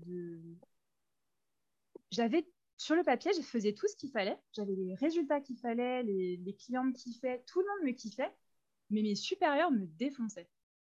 Et genre, dans ma tête, littéralement, je ne comprenais pas pourquoi, puisque tout, le discours, c'était tout le temps, la seule chose qui compte, c'est les résultats. Moi, c'était tout le temps ce qu'on me disait à Florence, tu te débrouilles comme tu veux, je veux des résultats. Et donc moi, j'étais, mais les gars, j'ai des résultats, J'ai joué, c'est ça, j'ai joué aux règles du jeu que vous m'avez dit, et pourtant, euh, je ne gagne pas la partie, quoi. Exactement, et j'étais, mais j'ai les résultats. Dans ma tête, c'est vraiment pourquoi vous ne m'aimez pas. Mmh je me sentais rejetée, je me sentais. Sentiment d'injustice, quoi, oui. Injustice, alors quand tu es hypersensible, en plus, ça reste tombé. Et euh, parce que ça arrangeait bien les autres quand moi je les défendais. Parce que moi, j'étais toujours tampon, tu sais, la sauveuse. je, je suis là, je peux encaisser, tu vois. Et j'avais aucun problème à dire quand ils avaient tort, qu'ils soient directeur monde ou euh, entre guillemets petite main, tu vois. Mmh et du coup, je me suis attiré beaucoup de problèmes comme ça et je m'étais fait accompagner pour comprendre. J'étais, mais j'ai besoin d'aide pour apprendre à communiquer en fait. Parce que clairement, euh, il y a des règles du jeu qui se passent, mais je crois que je joue pas aux, mêmes aux, bonnes règles du jeu. je crois qu'il y a un autre jeu, j'ai pas du tout capté c'était quoi qu'il fallait faire, tu vois. Mhm. Et, elle m'a vachement aidé en fait à comprendre ben, tous les. Parce que j'étais en réaction permanente, tu vois. Mhm. J'étais vraiment, euh, j'étais une, j'étais une boule d'énergie, mais de feu. Mais si tu étais contre moi, je te fumais en fait. Mmh, mmh, mmh, Finalement, c'était ça. Si tu m'aimais bien, j'étais euh, dauphin, tout gentil, tout ce machin. Mais si tu étais contre moi, j'étais en mode chaos complet. Et elle m'a aidé à comprendre, à reprendre ma responsabilité, à, à, pardonner, tu vois. Et, et elle m'a aidé à visualiser des scénarios dans ma tête pour que ça se passe mieux. Tu vois, pour me désensibiliser de tout ça et me, et me reconnecter vraiment aux, aux bonnes choses que j'avais pu euh, faire pour euh, les, lycéens, les collégiens, quand on travaillait sur l'éducation au choix, et qu'on essayait de faire évoluer le système en travaillant avec les enseignants, les parents, pour aider les jeunes à, faire passer leur choix et en, ayant des arguments, tu vois, pour que les, les profs leur laissent une chance. Tu vois, et de dire, bah, t'es nul en maths, fais un CAP. Bah, peut-être pas, tu vois. Peut-être qu'il y a des solutions à mettre en place et peut-être qu'il n'est pas nul en maths, peut-être que c'est toi qui es une bite, tu vois. Je suis pas sûre que c'était ça. je ne le disais pas comme ça. Tu as, encore des fois des, des, des, comment chasser naturel et revient au galop, c'est ça C'est terrible. Je lutte en permanence avec ça. Je suis maître de la rondeur. c'est pour ça que j'ai appris à parfois à tourner cette langue dans ma bouche. Hmm. Pour, pour, moi, ça a été salvateur, ça, tu vois. Hmm. Mais, euh, mais non, après, dans ma tête, je ne peux pas m'empêcher de le dire, tu vois. Mais, mais c'était vraiment d'essayer de dire, OK, c'est peut-être pas l'enfant le problème parce que c'est multifactoriel.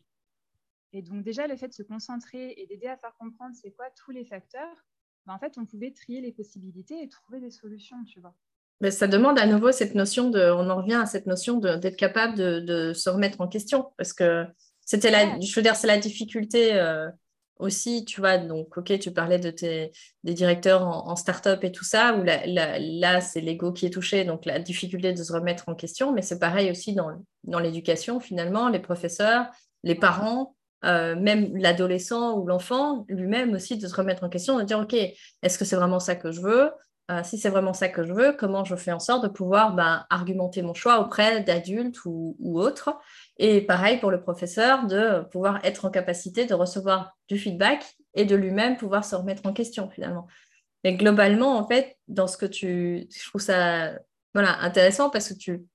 Dans tout ton parcours, il y a quand même cette dimension de, voilà, de, euh, tu vis l'éducation au choix, euh, de cette dimension de, bah, de, bien savoir, de faire un choix, mais aussi de bien, il y a éducation au choix et communication qui sont vraiment très prégnants dans tout ce que tu nous partages. Finalement, c'est ces deux dimensions-là qui ressortent en disant, ben voilà, savoir communiquer, apprendre à communiquer, euh, à partir du moment où on a déjà fait un choix soi-même, c'est après de bah, comment est-ce qu'on fait pour communiquer ce choix euh, de manière euh, voilà, intelligente, j'ai envie de dire, avec du tact, pour pouvoir bah, rallier finalement. Tu parlais de collaboration tout à l'heure avec les chevaux, d'être au lieu d'être dans la soumission, dans le rapport de soumission, finalement, c'est d'être dans ce rapport de collaboration ou d'équivalence, en disant bah, voilà, si on se pose tous les deux autour de la table, comment est-ce qu'on fait pour respecter le choix que moi je pose parce que je pense qu'il est juste, et voilà les arguments pour. Donc, je trouve ça assez allez, euh, interpellante de voir bah, que ces deux dynamiques-là sont quand même assez présentes dans ton parcours. Et j'avais une question aussi, c'est quand tu te retrouves à avoir des, comment, des, challenges comme ça, bah, que ce soit en start-up, que ce soit euh, au moment où bah, tu sors euh, tu, tu, tu, tu sors de ton bac mais tu veux rentrer et puis tu as une porte close parce que bah, pas assez bonne en, maths, en chimie, etc. Quand tu te retrouves face à des, voilà, à des, à des murs, on va dire ça comme ça, euh, métaphoriquement, mais c'est quoi ta, si on fait un pas de côté, ta stratégie justement de résilience pour rebondir, d'après toi, c'est quoi? C'est dans un premier temps, comment est-ce que tu réagis quand tu reçois, enfin quand tu te prends un mur grosso modo, euh, voilà, si on fait un récap de tous ces moments charnières, comment est-ce que tu, définirais euh, ta manière de, fonctionner pour rebondir et puis de continuer en fait à aller de l'avant? Parce qu'aujourd'hui, tu es, voilà, es entrepreneur, tu accompagnes d'autres entrepreneurs à justement pouvoir euh, mieux faire des choix, mieux communiquer, mieux développer leur activité tout en respectant qui ils sont. voilà, c'était quoi ta stratégie, ta recette, on va dire, à toi, Florence, sur base de ton expérience à toi? Et eh ben, juste avant de répondre à ça, je vais rebondir sur le truc que tu as dit juste avant pour ajouter un troisième élément. Ouais. Euh, parce que, en fait, moi, en tout cas, dans mon caractère à moi, c'était vraiment euh, important. La mhm. communication, le, fait de, décider, de savoir ce qui est bon pour toi, la communication, et il y a surtout de, de savoir repérer quand tu es rentré dans une guerre d'ego sans t'en rendre compte. Hmm. avoir du discernement alors Ouais, forme de... Réussir, tu vois, à te remettre parfois en, observation hmm. et, à te rendre compte de te dire, mais en fait, je suis en train de blâmer l'autre, mais en fait, moi aussi, je suis en train de jeter de l'huile sur le feu, là. Hmm, d'accord, En fait, possiblement, ça fait un an et demi que je jette de l'huile sur le feu, tu vois, en pensant que j'ai raison, tu vois. Et, euh, et l'ego, euh, si on refait le lien avec le sport et l'entrepreneuriat, en fait, l'ego, quand tu sais l'utiliser à bon escient, c'est ce qui te drive, c'est ce qui te permet de te hmm. dépasser c'est ce qui te permet de prendre des risques, de sortir des clous, de sortir des standards, de, vraiment de faire ce que les autres ne font pas. Mais quand tu te laisses dépasser par tes émotions, ton hmm. ego, c'est aussi ce qui va te limiter, te quoi. te grignoter, te, freiner et te créer tout un tas de problèmes. Hmm, hmm. Et moi, dans cette période-là, émotionnellement, j'étais vraiment hyper instable parce que j'étais challengée de tous les côtés. Étant une femme, euh, j'avais pas de budget, enfin, tu vois, j'avais vraiment les, quand on dit les odds, tu vois. Genre, euh, j'avais pas, euh, j'arrive pas à dire ça en français, mais euh, j'étais pas le cheval gagnant, quoi, tu vois. Et donc, n'avais pas tous les atouts de ton côté, quoi, on va dire. Voilà, c'est ça. Et du coup, bah, j'étais dans une posture égotique quasiment permanente, parce mhm. que pour moi, c'était un moyen de survivre dans ce monde-là hautement égotique, hautement machiste, hautement élitiste, alors que moi, j'avais l'impression que, enfin, moi, j'étais heureuse dans un ranch euh, avec du crottin partout sur moi en Australie, quoi, tu vois. Donc, euh, dans ma tête, c'est vraiment un grand écart. Donc, voilà, c'était juste ça le point, de réussir à repérer quand est-ce que tu es dans un trip égotique finalement, mais qui est en train de te desservir. Mm-hmm. De réussir à en sortir pour euh, remettre les choses à plat. Et pour répondre à ta question à toi, première étape de la résilience, c'était que je pleurais tous les larmes de mon corps et j'insultais toute la planète. Et je blâmais absolument tout le monde pour mon échec. c'est important de le dire, d'être honnête. Donc, c'est euh, pleurer et blâmer, quoi, première étape. Ah, pleurer, blâmer, hurler, frapper un coussin, euh, hurler sur euh, mes parents ou qui était là. maintenant, c'est différent, mais à l'époque, c'était vraiment ça. Mais c'était vraiment beaucoup, je pleurais, quoi. Ça pouvait durer un jour, deux jours, trois jours selon le, truc, puisque comme je suis une hypersensible, on va dire, enfin c'est pas on va dire, je suis une hypersensible, donc les, hauts sont très hauts, mais les bas sont extrêmement bas. Et dans ma vie, j'ai eu énormément de bas. Mm-hmm. Et après, tu apprends que euh, la vie, c'est un peu comme une sinusoïdale, tu vois, et qu'il y a des hauts et des bas, et qu'en fait, tu as besoin des bas pour pouvoir retrouver l'impulsion de remonter. Mm-hmm. Quand, tu arrives, quand tu vas trop haut, bah, en fait, inévitablement, ça va redescendre. Tu vois? Et du coup, j'ai vachement travaillé cette notion-là. En fait, on a besoin d'être en bas pour pouvoir en fait remonter. Et la blague, hein, je repensais à cet instant-là à mes cours de physique-chimie.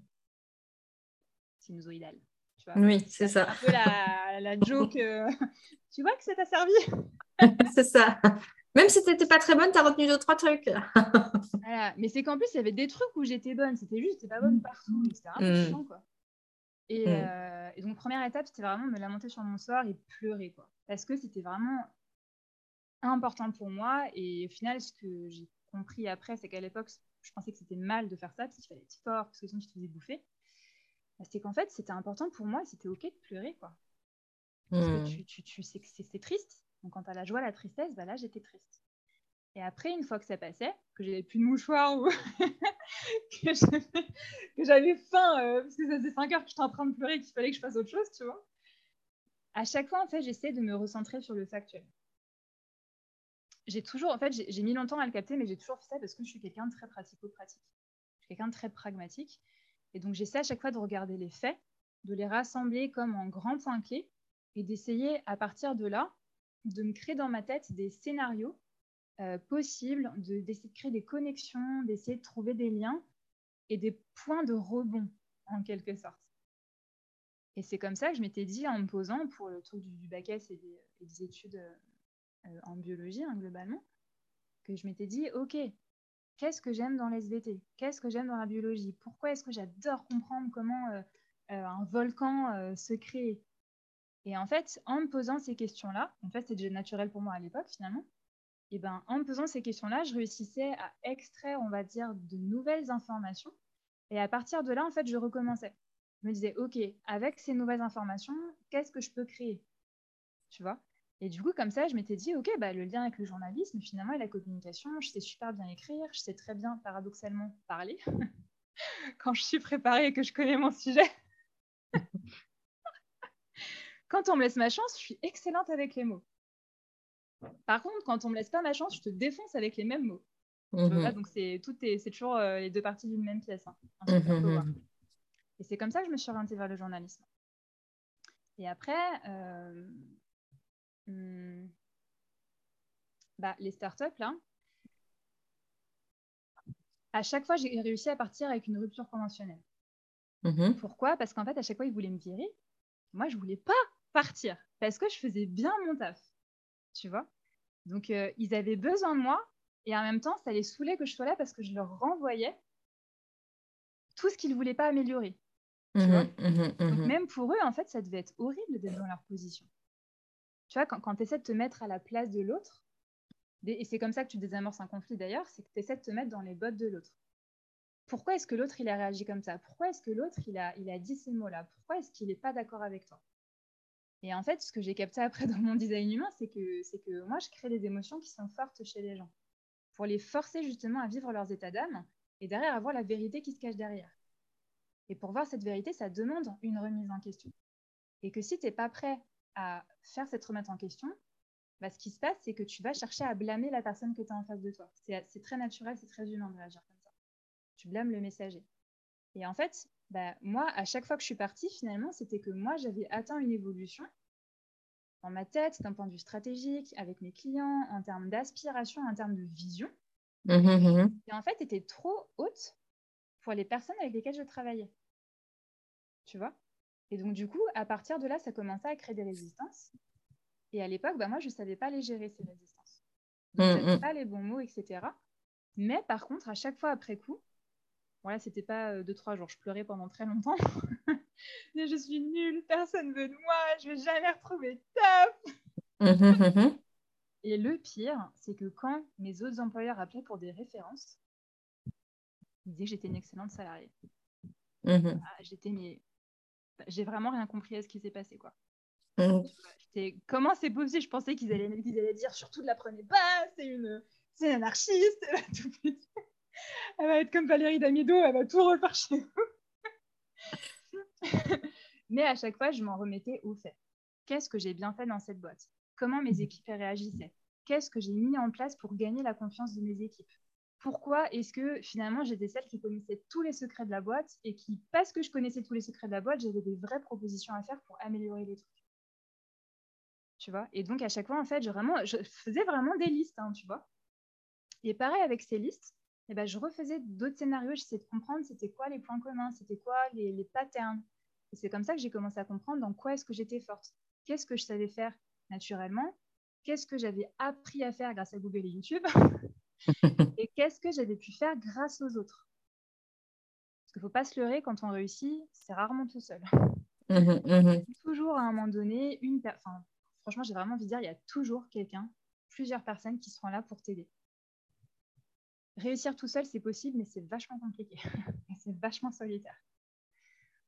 Et donc, à chaque fois, j'ai repéré, OK, finalement, quand est-ce que j'avais réussi à mettre mon ego de côté pour accepter de l'aide? Et dans ma tête, j'étais, ah, OK, donc je suis capable de le faire. Même dans un environnement où je suis pas forcément, euh, où je réussis pas forcément à fitter, quand il y a certaines conditions qui sont réunies, j'ai réussi à sortir de, mon, de ma réaction, de mon agressivité, de, ma, de mon côté effronté et insolente. Mmh et je redescends et je prends ce qu'on me donne. Et du coup, en fait, tu vois, j'ai analysé pas mal de trucs comme ça et c'est comme ça qu'en fait, j'ai réussi à rebondir progressivement. Ce que je trouve intéressant, c'est que finalement, il y a comme plusieurs euh, cycles dans ta, manière de, fonctionner. C'est que, bon, la, première, bah, quand tu dis pleurer, blâmer, moi, avec mes mots, je vais être euh, sur, euh, ben, d'abord, tu réagis. On va dire, il y a, une réaction, c'est juste épidermique, c'est, voilà, tu, vas réagir. Puis arrive un moment donné où bah, tu dis, c'est tout un, un mélange émotionnel et tout ça, mais tu finis par accepter tes émotions. Bon, bah là, je suis en colère, là, je suis triste, là, euh, ok. Et c'est à partir de ce moment-là où tu as accueilli finalement ou accepté tes émotions que tu arrives à, ben, accéder à tes ressources qui sont, dans ton cas, euh, la ressource qui, toi, euh, t'aide, c'est de reprendre un peu la liste des faits. et de faire la part entre les faits et les histoires qu'on pourrait se raconter, comme tu disais, oh, mais je suis nulle, personne ne m'aime, je ne sais pas quoi. Euh, et en fait, finalement, c'est ce qui est intéressant parce que dans, dans, dans ce que tu nous partages, c'est que à partir de ce moment-là, en fait, vient ce, de la résilience naît la, divergence parce que tu, tu arrives à te poser les questions, ben, comment est-ce que je fais des liens? Donc, tu arrives à accéder suffisamment à la ressource après avoir passé la, la, la phase d'accepter tes émotions, etc., de poser les faits, de pouvoir avoir suffisamment de, de recul finalement émotionnel, tu n'es plus impacté, tu plus absorbé par ou embourbé ou identifié à tes émotions, tu arrives à faire ce pas de côté, du coup tu peux rester factuel. Et là tu arrives à, accéder à cette fameuse créativité où tu disais ben, euh, quand tu n'as pas le choix, en fait tu trouves des solutions. Avec euh, toutes les, euh, pour moi, c'est, une sorte de manière où finalement tu consolides un sentiment de contrôle. Tu reprends un peu le, pouvoir en disant, OK, je suis plus dans une posture de victime euh, qui se plaint, qui blâme, qui, etc. Mais plutôt de revenir à toi avec les faits, finalement, c'est reprendre ton pouvoir personnel, pouvoir te dire, OK, qu'est-ce que je peux faire, qu'est-ce que je peux créer, qu'est-ce que, qu'est-ce que j'ai déjà fait, euh, qu'est-ce qui m'a permis d'atteindre les résultats? Tout ça, finalement, c'est consolider, finalement, reconsolider toute la confiance, etc pour après pouvoir poser des actions massives, quand même, parce que tu as l'air de quand même passer pas mal à l'action, mais stratégiques.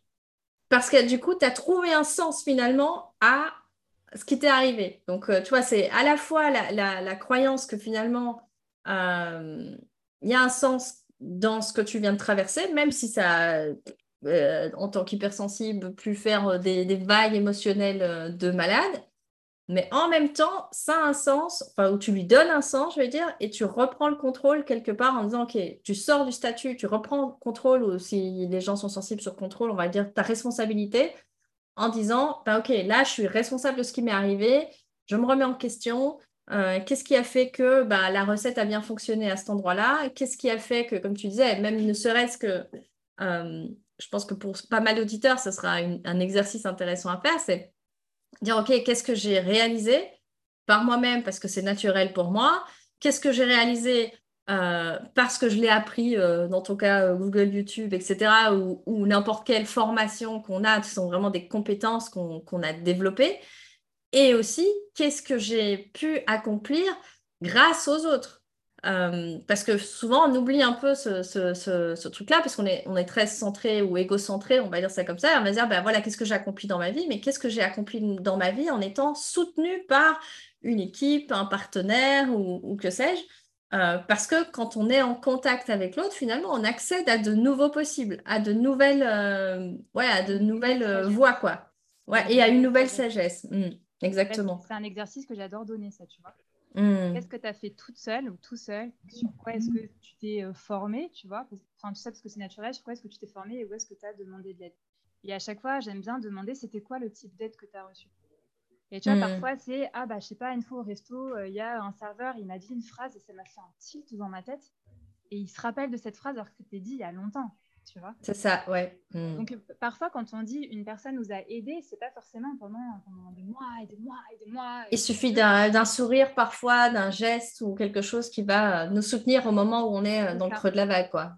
Et le fait de réidentifier ça, en fait, dans notre tête, ça nous crée une sorte de panel de niveau d'aide. Et du coup, bah, ça nous aide aussi à être plus réceptifs aux personnes qui peuvent être amenées à rentrer dans ce panel-là et aux personnes qui peuvent être ressources pour moi et à quel niveau elles peuvent être ressources. Il y a des personnes, elles vont nous aider à avancer, pas forcément parce qu'elles vont nous donner des conseils ou qu'elles sont hyper sages ou qu'elles ont une, expérience de ouf, mais parce qu'elles ont un sens de l'humour qui nous aide instantanément à décompresser une situation. Mmh. amener de la légèreté, ouais. Mmh. grâce à cette personne, tu vois, j'en ai des frissons. Grâce à cette personne, on, on retourne en clarté émotionnelle et on mmh. peut réavancer. D'autres personnes, ça sera, ils vont te raconter, je sais pas, une de leurs expériences. Mais ils vont pas te donner de conseils ou quoi. Ils vont juste te dire, ah bah moi, ça me fait penser à moi une époque, truc machin. Et puis après, euh, voilà, tu vois, comme euh, en Australie, ça m'est arrivé plein de fois ça. Ou d'autres, ils vont vraiment te donner des conseils. D'autres, ils vont juste écouter, rien dire. D'autres, ils vont juste te faire un câlin. Et en fait, hmm. dans ta tête, demander de l'aide, en fait, prend une dimension qui, qui est, est en expansion. Parce que c'est pas juste, ah, je dois, dans l'entrepreneuriat par exemple, euh, me faire à tout prix accompagner et, euh, et, dans une offre à étiquette et tout. Ça peut simplement être, ok, j'appelle un pote entrepreneur parce que je sais qu'il est déjà passé par cette galère et on va juste en parler. Mmh. Grâce, à cette, grâce à cet échange, je vais retrouver en clarté mentale. Et puis peut-être que je ne vais pas choisir de me faire accompagner sur six mois, mais sur trois mois. Parce que mmh. je pense que c'est ça dont j'ai besoin aujourd'hui. Ou peut-être que je vais peut-être aller voir un kinésiologue qui va me rééquilibrer émotionnellement. Tu vois? Oui, c'est ça, c'est de, voir en fait aussi quels sont les différents types d'aides auxquels on peut avoir, euh, ou même euh, dans les, personnes ressources autour de soi, comme tu disais, dans notre réseau. De, euh, tu parlais tout à l'heure de la solitude de l'entrepreneur hein, qui, est quand même quelque chose, une problématique, je pense que pas mal d'entrepreneurs rencontrent, c'est qu'il bah, y a un décalage entre soit par rapport à leur entourage proche, qui sont peut-être les seuls entrepreneurs, euh, entre guillemets, de leur entourage, mais même dans le milieu dans lequel tu évolues, ben, les entrepreneurs, ils sont chacun, entre guillemets, dans leur bulle, dans leurs préoccupations, dans leurs euh, problématiques, et, euh, ils ont du mal à aussi, il y a beaucoup d'ego, comme tu dis, du mal à pouvoir, dire, ben, en fait, moi, à cet endroit-là, je ne suis pas au top, toi, comment tu as fait quoi?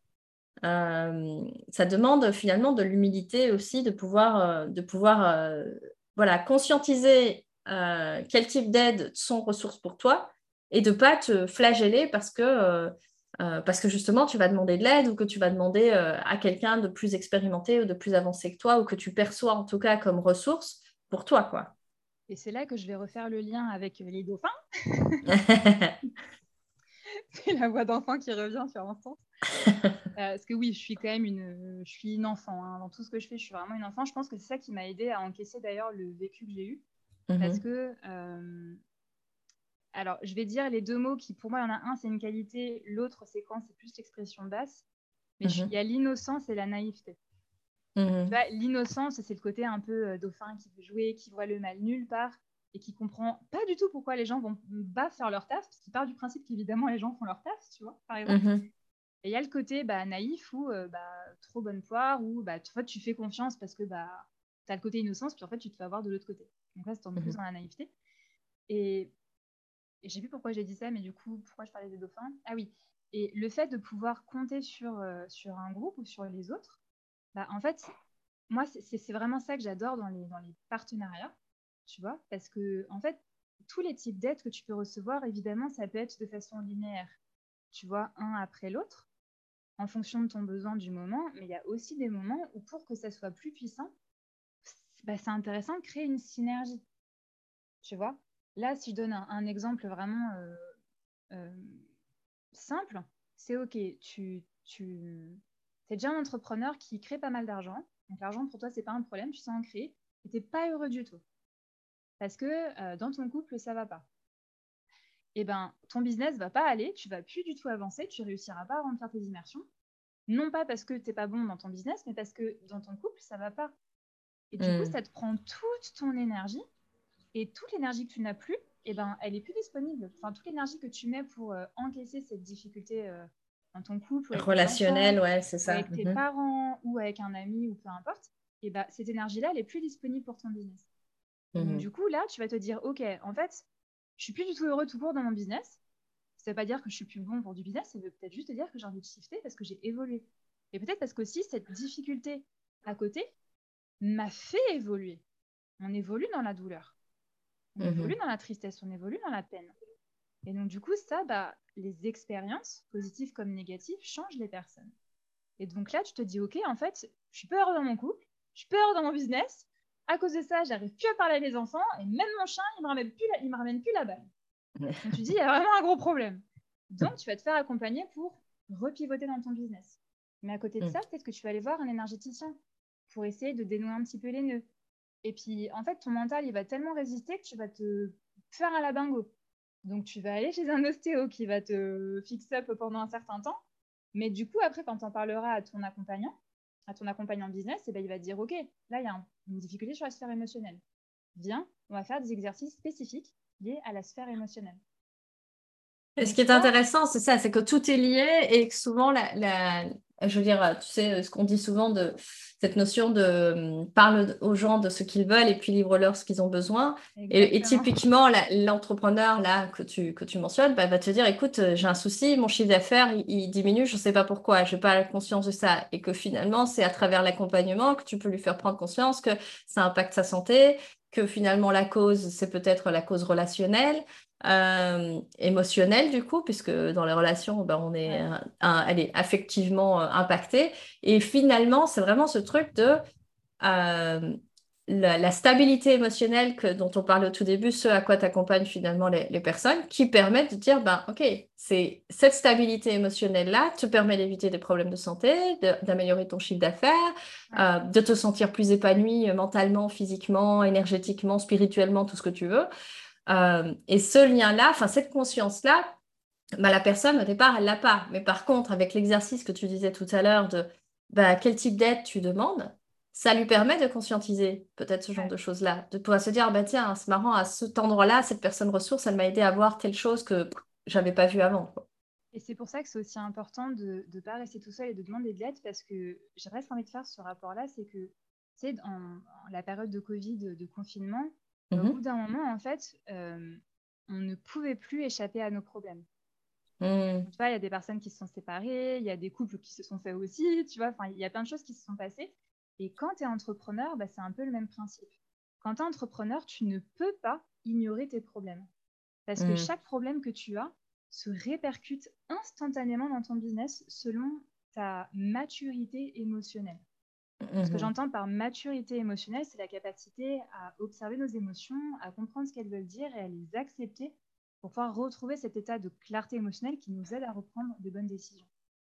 Et donc, mmh quand tu es entrepreneur, et d'ailleurs, là, je ne sais pas si je te l'avais déjà dit ça, mais euh, tu vois, je suis, quand je me présente, je suis une business coach de base, si tu prends le label le plus simple, mais je travaille sur la sphère émotionnelle, et puis je travaille avec le design humain, et en même temps, je suis euh, une excellente consultante niveau stratégie.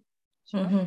et même mhm. moi, quand je me suis lancée, bah, je me sentais pas du tout crédible hein, parce que j'étais, mais en fait, je fais rien comme les autres coachs business. Donc j'étais coach business, ils parlent de marketing froid, ils parlent de stratégie, la méthode révolutionnaire, alors que putain, je vais arrêter de jurer, mais il n'y a pas qu'une méthode, tu vois. Mhm. On passe de 0 à 10 000 euros en 3 mois en travaillant 5 euh, minutes par jour sur ton téléphone. Enfin, tu vois, et du coup, j'étais, mais moi, je ne suis pas du tout ça. Enfin, oui, mon, super pouvoir, c'est de, créer, de faire shifter, de pivoter des business, de créer des stratégies, d'être créative. Mais je réussis à le faire en passant par la sphère émotionnelle. Mmh du coup, j'étais, tu sais, quand tu travailles bah, ta propre identité, j'étais, comment est-ce que je fais pour expliquer ce que je fais? Mmh euh, et j'étais, mais putain, j'y arrive pas, j'y arrive pas. Et donc, j'ai arrêté d'essayer d'expliquer à un moment donné. J'étais, le raccourci, c'était bon. Tu viens avec moi travailler business, mais on va pas travailler que ça. je suis pas du tout comme les autres coachs business. Tu vas, on va vraiment travailler les émotions ensemble. Ça va être hyper inconfortable. Peut-être on va travailler ton couple alors que tu viendras me voir pour refaire ton offre. Et ça sera ma façon de t'aider. Tu vois mm-hmm. Je savais pas trop comment l'expliquer. Et du coup, pour l'expliquer, bah, je donnais des exemples. Tu, tu l'illustrais, voilà, c'est ça, tu reviens au fait. c'est quoi les faits Et donc, eh ben, j'essayais de, de mes voyages, de toutes les, rencontres que j'ai faites, mhm. j'essayais de, retrouver un exemple qui pour moi pouvait être pertinent pour illustrer comment je travaille. Mhm, mhm. Et au bout d'un moment, bah, j'ai commencé à, accepter le fait que, bah, en tant qu'entrepreneur, bah, c'est pareil, je ne fais pas comme les autres. Je ne suis pas les tendances, je ne fais pas forcément. Euh, je crée mes propres exercices. Enfin, tu vois, genre, je ne peux pas utiliser un, exercice d'Internet, je prends les miens. Ça paraît, c'est pas. Euh, on me dit toujours que je suis bizarre, tu vois. Est-ce que tu es sûr que ça va marcher si c'est que toi qui crée ton exercice? Mmh Du coup, là, je repense à ma capacité à me connecter dans le moment à la personne et cette fameuse euh, connaissance instinctive qui vient. Mmh mmh et donc, du coup, ça, c'est une énergie vachement féminine, en fait. Alors que moi, toute ma vie, je, je suis un bélier en plus. Moi, toute ma vie, j'étais en mode forcing, forcing, forcing, tu m'aimes ou tu crèves, tu vois. Et en fait, en lâchant prise, pareil, en acceptant de me dire, ben, en fait, j'ai pas de case, mon cadre est mouvant en permanence. Et il y a un moment donné, j'aime plus un outil, donc je vais en prendre un autre. Et puis, euh, et en fait, c'est OK. Et donc, en, progressivement, en, disant, bah voilà, je suis pas du tout conventionnelle, j'aime pas ce terme-là, mais c'est un mot qui est compris. Je vais pas dire, je suis complètement anarchiste et rebelle. je vais dire, bah voilà, je travaille un peu différemment des gens. Est-ce que ça, ça te plaît? Tu vois? Bah, je trouve ça hyper intéressant aussi, tu vois, par rapport à ton parcours. En fait, tout, tout du long, tu l'as dit plusieurs fois, ce côté, tu vois, d'être un peu à contre-courant, hein, quelque part, d'être un peu euh, euh, à contre-courant, finalement aussi, avec le syndrome de Cassandre, tu vois, ce truc de, de, voir plus loin euh, que, que, que, que, juste là, dans le présent. c'est à la fois un avantage et à la fois, il y a des inconvénients mais je trouve que c'est enfin, quand même très, euh, très présent et ça, du coup, ça me fait euh, penser, tu vois, à, ce, à cette, euh, la manière comment on s'est rencontrés sur, sur ce, cette, cet outil, on va dire ça comme ça. Je n'ai pas, j'ai pas envie de le résumer à, outil, mais bon, bref, on va, on va dire outil, cette approche de la science de la différenciation du design humain, où justement, c'est d'arriver à à utiliser cette différence et à l'assumer finalement, parce que de, comme étant à c'est même pas l'assumer, c'est euh, c'est même euh, l'accueillir, l'accepter, puis euh, l'intégrer, l'intégrer, tu vois, quelque part. Et, et, et, de, de ce fait-là, de, de, par l'expérience, parce que bah, on a une charte, une charte, en deux secondes, tu sors ta charte de, de, de design humain, c'est pas là qu'est la complexité. La complexité, c'est finalement intégrer à un autre niveau que mentalement, j'ai envie de dire, avec notre logique, euh, ce qui euh, apparaît sur cette charte. Et quand tu disais que finalement, euh, la possibilité se crée dans la diversité, ben, ça me fait, ça me fait tu vois, l'effet quand tu as une charte, tu vois tous les possibles qui sont là et toute la richesse de, de, tes différences finalement, mais plus à partir d'un endroit où tu te sens en décalage finalement par rapport à, à l'extérieur, mais plus en adéquation, justement. On n'est plus dans le décalage, on est dans un sentiment d'adéquation par rapport à notre fonctionnement interne, par rapport à, à ce qu'on veut proposer, par rapport à, à ce qu'on prend comme décision. Euh, et ça, ça donne un, un, niveau de, comment, de confiance, on va dire, de pouvoir personnel qui est, euh, enfin, voilà, pour moi en tout cas, qui fait partie des, des, des gros bonus de, de l'approche, quoi. C'est clair, et c'est exponentiel. Plus tu pratiques, plus ça grandit. Mhm. mais tu vois, en fait, c'est ça tout ce truc de euh, être unique, créer ton offre unique et magnétique et blablabla. En fait, on est tous uniques. C'est ça le truc, parce qu'on est, on est, on est, tous les seules personnes à avoir vécu dans nos chaussures. Ouais. Et vraiment, ce qui m'a vraiment frappé quand je me suis mise à mon compte, c'est que tout ce qu'on m'avait reproché dans le monde du salariat, c'était exactement pour ça qu'on venait me voir et qu'on vient me voir dans l'entrepreneuriat. Mmh. Oui, mais toi, tu es, es, créatif. Toutes tes faiblesses, finalement, quelque part. Tu ne penses pas comme les autres, on ne travaille pas pareil avec toi, on est tout le temps surpris. Et, dans ma tête, j'étais, mais c'est quoi ce bordel? Qu'est-ce qui est en train de se passer? Et mmh. du coup, la forme d'aide, c'est aussi nos clients. Mmh. Parce que moi, c'est grâce au retour de mes clients que j'ai compris ça. C'est ça. Que ce n'était pas des tares, quoi. Que c'était pas des tares et que ça pouvait être des forces. Que c'était pas des tares et qu'en fait, euh, dans l'entrepreneuriat, j'ai commencé à faire vraiment ce que je voulais, parce que c'est pour ça que je me suis mise à mon compte. J'en avais marre de ne pas pouvoir faire ce que je pressentais comme étant juste. Mm-hmm. Et comme j'avais pas cette pression, cette épée de Damoclès, des KPI, de la période d'essai qui dure huit mois, mm. de, des investisseurs, des VCs, des business angels qui foutent la pression avec les levées de fonds et le CEO qui pète complètement les plombs parce que lui-même n'est pas accompagné, tu vois, mm-hmm. bah, j'avais plus toutes ces pressions extérieures si ce n'est la mienne. Et donc, en fait, bah, je me suis autorisée à tester des choses que sans, sans euh, mauvaise influence à côté. Hmm. Et du coup, ben, j'ai pu faire ça avec mes clients. Mes clients l'ont vu, ils m'ont fait des retours parce que je demandais des feedbacks. Et au début, à chaque fois, je regardais tout le temps les replays de mes séances pour noter qu'est-ce que j'avais mal dit, sur quoi j'avais été trop abrupte, sur quoi j'avais manqué de tact, sur quoi. parce que ça m'avait traumatisé mon manque de tact.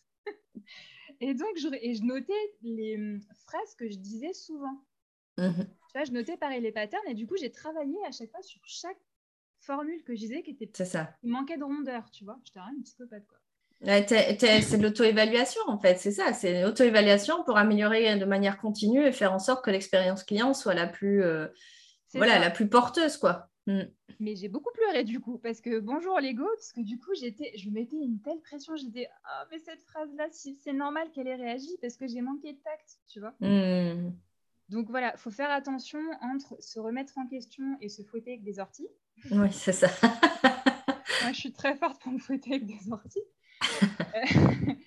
donc, euh, donc voilà, c'est vraiment itératif. C'est grâce à chaque pierre, chaque personne que tu rencontres, chaque influence positive que tu rencontres finalement, que tu réussis à te rapprocher de toi. Et moi, vraiment, le shift, c'est vraiment quand j'ai compris que tout ce qu'on me reprochait en startup, c'était ce que j'assumais pas chez moi. Parce que comme c'était différent et que c'était pas ce que je voyais chez les autres, j'avais l'impression que c'était mal. J'avais l'impression que c'était pas bien. Et j'avais encore plus l'impression, je me sentais encore plus comme une outsider. Parce que je pensais pas comme les gens, je proposais pas les mêmes solutions, je rebondissais pas sur les mêmes arguments. A des trucs que je comprenais super facilement, personne comprenait rien. Des trucs tout le monde comprenait, et moi je comprenais rien. Donc tu vois, ça m'a vachement aidé à capter. Je fais, ah ok, en fait, être différent. Tu vois, ce que j'avais une partie que j'avais compris en voyage, bah là, j'en ai compris une autre partie. Je vois, parce que je n'avais pas du tout tout compris en voyage. C'est comme un peu, tu as lu un bouquin, ça y est, j'ai tout compris. Pas du tout. Oui, c'est qu'il y a comme euh, un, des degrés de, compréhension. En fait, oui, tu as, compris jusqu'à dans un certain. Il y a des bouquins comme ça que tu peux relire plusieurs fois et, euh, et que tu es toujours surpris de dire, mais j'avais pas vu cette phrase ou j'avais j'avais même pas capté le concept quand j'ai lu la première fois. C'était plutôt ça qui m'avait marqué, mais il a fallu quelque part passer par la première lecture qui t'a permis d'intégrer un concept pour accéder en fait à la porte d'après quoi. C'est un peu comme si oh mais en fait il y a encore tu sais comme les poupées russes là, Matryoshka. Genre ouh ah mais en fait il y a encore il y a encore plus profond. mais elle est très bien cette métaphore et bah, il y en a deux que j'utilise beaucoup, c'est celle-là les poupées russes et euh, la métaphore du diamant. Dans le mmh. sens où nous, on est des diamants. Et en fait, dans ta vie, bah, chaque expérience que tu vas faire va t'aider comme à comprendre une facette de ce mmh. diamant. Tu mmh. vois Et du coup, moi, ce que j'avais compris en voyage, c'était une petite facette. Mais du coup, selon les expériences que je vis, bah, j'avais très vite atteint les limites. Parce que là, ce que j'avais compris finalement, c'était que c'était bien d'être différent et que pour moi, c'était possible d'être différent. Mais dans le cadre du voyage. Par contre, en startup, euh, j'ai pas je pense que j'ai pas pu le comprendre parce que je n'avais pas de diversité en startup.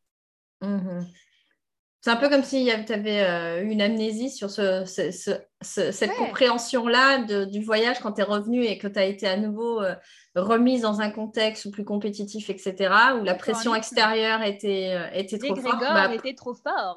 et, et, du coup, ouais, ça, quand tu parles d'influence, oui, c'est ça, c'est que finalement l'extérieur était redevenu revenu brouiller les pistes, on va dire ça comme ça, de ce que tu avais compris en voyage. quoi. Mm. Après, je vais nuancer quand même, hein, parce que je ne veux pas diaboliser les startups parce que je kiffe les startups. Donc, je veux vraiment pas que. Oui, j'entends. Elles sont pas de toute façon. Mm-hmm. Mais bon, parfois, je suis un peu maladroite. Puis là, il y a quand même beaucoup d'émotions aussi sur ça encore.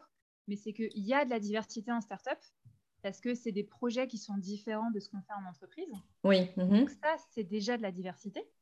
Il y a de la diversité dans les process qui sont différents de ce qu'on voit dans les grandes entreprises. Donc, il y, a, il y a beaucoup, beaucoup de sources de diversité. Là, moi, quand je parle de manque de diversité, euh, c'était par exemple par rapport à des profils. Le top 3 des écoles de commerce, que des hommes, euh, que euh, un certain type de caractère. Mm-hmm. Tu vois? Euh, la culture de la perfection, perfection, perfection, perfection, euh, la culture du, du 8h, 22h. Hmm. Quand tu pars à 17h, on dit. T'as pris ton après-midi. T'as pris ton après Bah ouais, le nombre de fois on me l'a dit ça. Donc tu pars en vacances. Donc tous ces trucs-là, et, et, et, moi, je pense que ça m'a ça a dû friser une partie de mon cerveau parce que j'avais mmh. perdu toute euh, capacité à évaluer. Toi, tu me parles mmh depuis le début de ma capacité à évaluer, à recréer des liens. Mais là, j'avais clairement une partie de mon cerveau qui était. Euh, qui avait été mis en pause, quoi. Ouais. Mmh. Erreur 404. Erreur 404, not found. Donc voilà, il ne faut pas tout diaboliser et c'est important à chaque fois de, de... Les faits permettent de savoir où est-ce qu'on a pris notre responsabilité et où est-ce qu'on n'a pas su la prendre. Mmh Parce que voilà, là, j'ai décrit une expérience, mais moi, j'ai ma responsabilité dans tout le process. C'est pas à sens unique. OK? Et mmh c'est aussi comme ça qu'on apprend à faire des meilleurs choix. moi, je suis 3-5. Euh, le 3, euh, est destiné à faire des expériences pour voir qu'est-ce qui va, pour trouver qu'est-ce qui va pas. Et du coup, bah, forcément, ce qui va pas, c'est un échec, en fait, aux yeux de la mmh société. Et donc, après, tu réitères et tu te rapproches un petit peu plus de ce qui va. Donc, toutes ces expériences-là, tout ce que tu vis avec euh, tes parents, avec tes amis, le bon comme le pas bon, bah, ça, te permet d'expérimenter et d'avoir différents référentiels. Mmh Mais on n'est pas dans un monde de, l'absolu. Dans l'absolu, tu es juste. Mmh Mais là, on est dans la 3D, on est dans la matérialité. Donc, pour savoir c'est quoi qui est important pour toi, c'est quoi les valeurs pour lesquelles tu veux te battre, bah, tu dois t'en prendre un petit peu plein la gueule pour capter euh, qu'est-ce qui t'a fait bobo, c'était quoi qui était cool à défendre, c'est quoi que tu n'as pas envie de défendre ou tu n'es pas d'accord. Euh, tu vois, il y, a les, y a les fêtes, de, il y a les férias de Nîmes euh, en ce moment. Bah, moi, c'est pas quelque chose que j'ai envie de soutenir, par exemple, dans mes mmh. valeurs à moi, tu vois. Mmh Donc, du coup, c'est hyper important quand pas eu le résultat que tu as obtenu de, te dire, OK, en quoi est-ce que là, je me rapproche finalement de ce que je veux? En quoi est-ce que peut-être j'ai pu découvrir une valeur que j'ai envie de défendre ou quelque chose qui me plaisait? Et en fait, c'est comme ça qu'instinctivement, progressivement, tu as envie de recommencer. Tu vois? Et, euh, et, le design humain te montre que c'est grâce à la diversité que tu peux te réunifier. Oh, c'est beau ce que je viens de dire.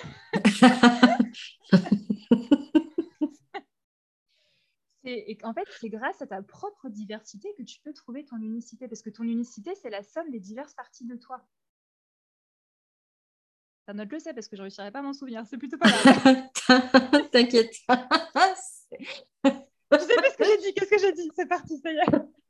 Mais c'est drôle parce que ça, ça, illustre, tu vois, le truc de tu sais pas d'où ça vient, mais c'est venu. Euh, tu disais que c'est grâce à la, diversité que tu peux te réunifier. J'aime bien cette notion-là parce que c'est finalement parce que tu vois toutes les différences et tout ça, que tu arrives à les accepter, que tu arrives à, bah, te sentir faire partie d'un tout, faire partie de, toi déjà. De ton tout à toi et, que tu captes. En fait, c'est comme ça que tu fais des liens. En mmh fait. Mmh. Moi, je me dis, OK, je suis une autorité émotionnelle. Euh, je sais que quand je suis pas de bonne humeur, il ne faut pas que je sois à côté des gens. Sinon, je vais fumer l'ambiance parce que je ne serai pas en capacité de gérer mes, de vivre mes émotions. Je ne gère pas une émotion, on vit une émotion. J'ai encore du mal à. Mais, mais après, tu sais que, euh, ok, tu as un esprit pragmatique, mais qu'en même temps, euh, quand tu as un mouvement, et eh ben, tu es, vachement plus dans le moment présent. Et puis que toi, tu as une capacité naturelle à chercher l'information. Et en même temps, tu as envie de tester. Du coup, tu as naturellement la capacité de tester les choses que tu as trouvées. Et en fait, de si tu poses tout à plat, tu as l'impression que tous ces points-là sont probablement disparates, n'ont rien à voir les uns avec les autres. Mais c'est précisément quand tu prends de la hauteur et que tu commences à faire ces connexions que tu comprends l'intérêt de notre propre diversité mmh et de la diversité chez les autres. Mmh et sans diversité, tu es dans une pensée unique, donc tu peux pas bien fonctionner parce qu'on est des êtres multi. Mmh tu vois? Donc, pour t'accepter toi, tu dois d'abord accepter plein de parties de toi. Et dans ces plein de parties, il y en a que tu as déjà accepté, tu sais déjà que c'est bien pour toi, et tu en as plein, tu n'es pas du tout conscient qu'elles sont là. Que tu es en rejet, quoi. Mm. Ouais, il y en a, tu es en rejet, et d'autres, c'est des autres qui t'en font prendre conscience. Et dans mm. le humain, il y a cette partie consciente et inconsciente. Et donc, c'est comme ça que tu apprends progressivement, tu vois, à coudre ton, ton écharpe. Là, si, je prends une autre métaphore, si tu prends une maille après l'autre, tu n'as aucune idée d'où tu vas. Mm-hmm. Mais quand tu visualises un peu, tu dis Ah, chaque maille après l'autre, je peux créer une écharpe. Là, tu mhm. crées ta vision, tu vois. Mhm, je sais pas mhm. si c'était une très bonne métaphore, mais. Bah, euh, moi, je vois, je, ce que je vois plus, c'est comme euh, genre, tu as des pièces du puzzle qui. Ouais, tu sais, quand tu, commences, quand tu commences un puzzle, tu vois, il y a les pièces un peu partout, tu vois pas forcément euh, comment ces choses-là s'assemblent. Et que finalement, à force de, de tester, justement, tu vas prendre une pièce, tu vas essayer de voir avec l'autre, c'est quoi le lien, est-ce qu'elles s'emboîtent toutes les deux? Ah, bah tiens, ça s'emboîte, mais qu'est-ce que je peux, avec quoi d'autre encore, je peux l'emboîter, etc. Et au final, tu te retrouves à avoir un ton propre puzzle avec euh, tes couleurs, avec euh, tes, voilà, tout ce qui est conscient, inconscient et tout ça. Et puis, tu arrives à avoir euh, la, globalité de, de, l'image. quoi. Les couleurs, c'est ce que tu as dit, c'est un très bon exemple parce que c'est en mélangeant des couleurs que tu trouves d'autres couleurs. Ouais. Mm-hmm. Tu peux expanser ta palette et donc mm-hmm. peindre des choses qui sont de plus en plus euh, complexe, de plus en plus bête, de plus en plus euh, ça. Tu vas enrichir finalement, tu vas enrichir ton expérience à force d'intégrer les différentes parts de toi-même. quoi. C'est ça, tu enrichis ta palette. Et après, euh, bon là, effectivement, le humain, c'est beaucoup plus qu'un outil. Pour moi, c'est vraiment une philosophie de vie. Mais faut, comme chaque truc, tu as toujours des trucs cool et des trucs pas cool. Hmm. C'est pour ça que c'est important de se faire accompagner par des personnes qui maîtrisent vraiment ces trucs-là parce que tu peux vite te faire enfermer dans les croyances limitantes qui sont vite associées à tel ou tel truc, tu vois. Ok, ouais, ouais. ça, c'est dans tous les outils de profilage. Je trouve que c'est un piège assez courant de Ah, mais non, enfin, tu vois, par exemple, sur l'énéagramme, ah non, mais moi, euh, j'ai pas accès à ça parce que moi, je suis un type X, Y, Z. Pareil sur le HD. Voilà, je peux pas. Voilà, c'est pas, pas dans mon mode de fonctionnement naturel, mais dans, dans l'énéagramme, en tout cas, on dit oui, tu as une tendance naturelle à ça, mais en fait, tu es tout. Et à nouveau, on revient avec cette dimension de bah, tu es en capacité de, de, tout. De, en fait, tu, tu es rien de tout ça et tout ça en même temps. En même temps. Il y a vraiment cette dimension-là. quoi. Bah, tu vois, le, si, pour illustrer ça, le, le, on va dire le niveau 1 du, du design humain, moi, je trouve ça hyper parlant parce que tu es générateur, EMG, euh, euh, projecteur ou mm. quoi. Et du coup, si tu es générateur, tu vas te dire Ah non, mais moi, c'est moi c'est normal que je fasse ce générateur dans ma vie parce que je dois attendre. Alors que, que dalle, en fait, c'est un mécanisme de réponse à la vie. en fait, tu rebondis sur quelque chose qui te fait envie. Et ça, mhm. ça c'est initié, tu vois. Et on a tous en nous tous les archétypes. C'est ça. Mhm. Pourquoi? Parce qu'il n'y euh, a pas que les manifesteurs qui sont des leaders là pour créer le monde et, euh, amener des choses euh, différentes. Il n'y a pas que les projecteurs qui sont là pour guider. Pas que les générateurs qui sont là pour bâtir comme des esclaves. Mhm. on, est toutes, on est tous ces archétypes-là en même temps. C'est mhm. juste qu'on a une dominante. Et on est tous déjà euh, les leaders de nous-mêmes. Donc voilà, de base, tout le monde a un leader pour peu que ça à faire. On peut tous guider quelqu'un à notre échelle. On peut tous créer quelque chose de cool à notre échelle. Enfin, tu vois, parce que tout est toujours imbriqué. C'est juste le prisme ou les lunettes euh, que tu vas mettre ou la dominance qui, va impacter qui tu es. Mais on mhm. est beaucoup plus que juste cinq types énergétiques. Et c'est en ça que le diamant et les poupées russes, sont importantes et que euh, le, tu crées ton unicité dans ta diversité. Parce que le design humain, quand tu l'approches bien, te montre toute cette diversité qui fait que tu es toi. Par contre, ça demande de savoir la lire, de savoir zoomer, dézoomer et de réussir à l'appliquer à un contexte précis. Par exemple, mhm. pourquoi est-ce que j'arrive pas à vendre? Dans ta vie concrètement, quoi. Mhm. Oui, parce que c'est du pratico-pratique. Enfin, la spiritualité, c'est du pratico-pratique. Enfin, mhm t'appliques la spiritualité. Pas spiritualité juste parce que tu es une feuille euh, qui se fait porter par le vent, tu vois. Parce qu'on est dans un monde de matière. Mmh mmh Donc, si tu veux manifester, euh, c'est manifester un verre. Je l'ai dans les mains, ça se touche. Mmh Donc, euh, on doit être dans l'expérimentation et on doit être quand même ancré pour pouvoir être spirituel. Parce que si tu si, si tu t'envoles, il n'y a aucune chance que tu puisses expérimenter dans la matière. Mhm. C'est dans la matière que tu peux manifester, mais c'est en étant connecté à on va dire, la foi, la confiance, l'univers, que tu peux utiliser l'énergie qu'il t'apporte pour manifester ça plus vite dans la matérialité, dans le 3D. C'est ça, c'est finalement euh, utiliser la, le soutien, on va dire ça comme ça, de, de ton type énergétique, de l'univers, de chacun met ce qu'il veut derrière, euh, que finalement tu peux euh, manifester, comme tu disais, dans, dans cette sur ce plan-ci en 3D des choses. Sinon, ça reste euh, quelque chose où tu peux. Euh, enfin, il y a cette dimension, tu sais, un peu de les rêveurs versus les, les faiseurs. Euh, et, et, au lieu de dire versus, enfin, tu bien le ou et le et là, dire bah, justement d'arriver en intégrant son type énergétique, son mode de fonctionnement, en s'appuyant sur avoir confiance en la vie, en s'appuyant sur le fait qu'on est soutenu inconditionnellement et en s'appuyant sur nos propres consciences, voilà, notre propre conscience aussi de qui on est, de, ce qu'on peut ou, euh, ou ce qu'on veut aussi, parce que tu, voilà, quand tu dis de choisir, en fait, c'est le libre arbitre, d'arriver à choisir, ok, ben, qu'est-ce que j'ai envie de croire, qu'est-ce qui soutient ce que j'ai envie de manifester finalement aujourd'hui? Et euh, je trouve que c'est c'est ça. Et ça, c'est vraiment ce qui euh, fait appel à, cette notion de responsabilité dont tu parlais. Enfin, choisir finalement, c'est faire appel à sa responsabilité, à son autorité intérieure pour revenir euh, sur, sur ce qu'on disait au début de, de cet échange. Donc, vraiment cette dimension-là de, voilà, de responsabilité, de choix, de, de, de, pouvoir être capable de se remettre en question, de, pouvoir être, euh, de s'enrichir de la diversité. Enfin, il y a quand même pas mal de, choses qu'on a évoquées. Il, y a, pas mal de choses qui ont été évoquées pendant cette interview. Donc, merci déjà beaucoup pour ça. Euh, parce que je pense que là, les, les, auditeurs et de rechoisir. Oui, c'est un choix renouvelé en plus. Voilà, parce que tu peux choisir quelque chose et puis après, hmm. tu as le droit de changer d'avis.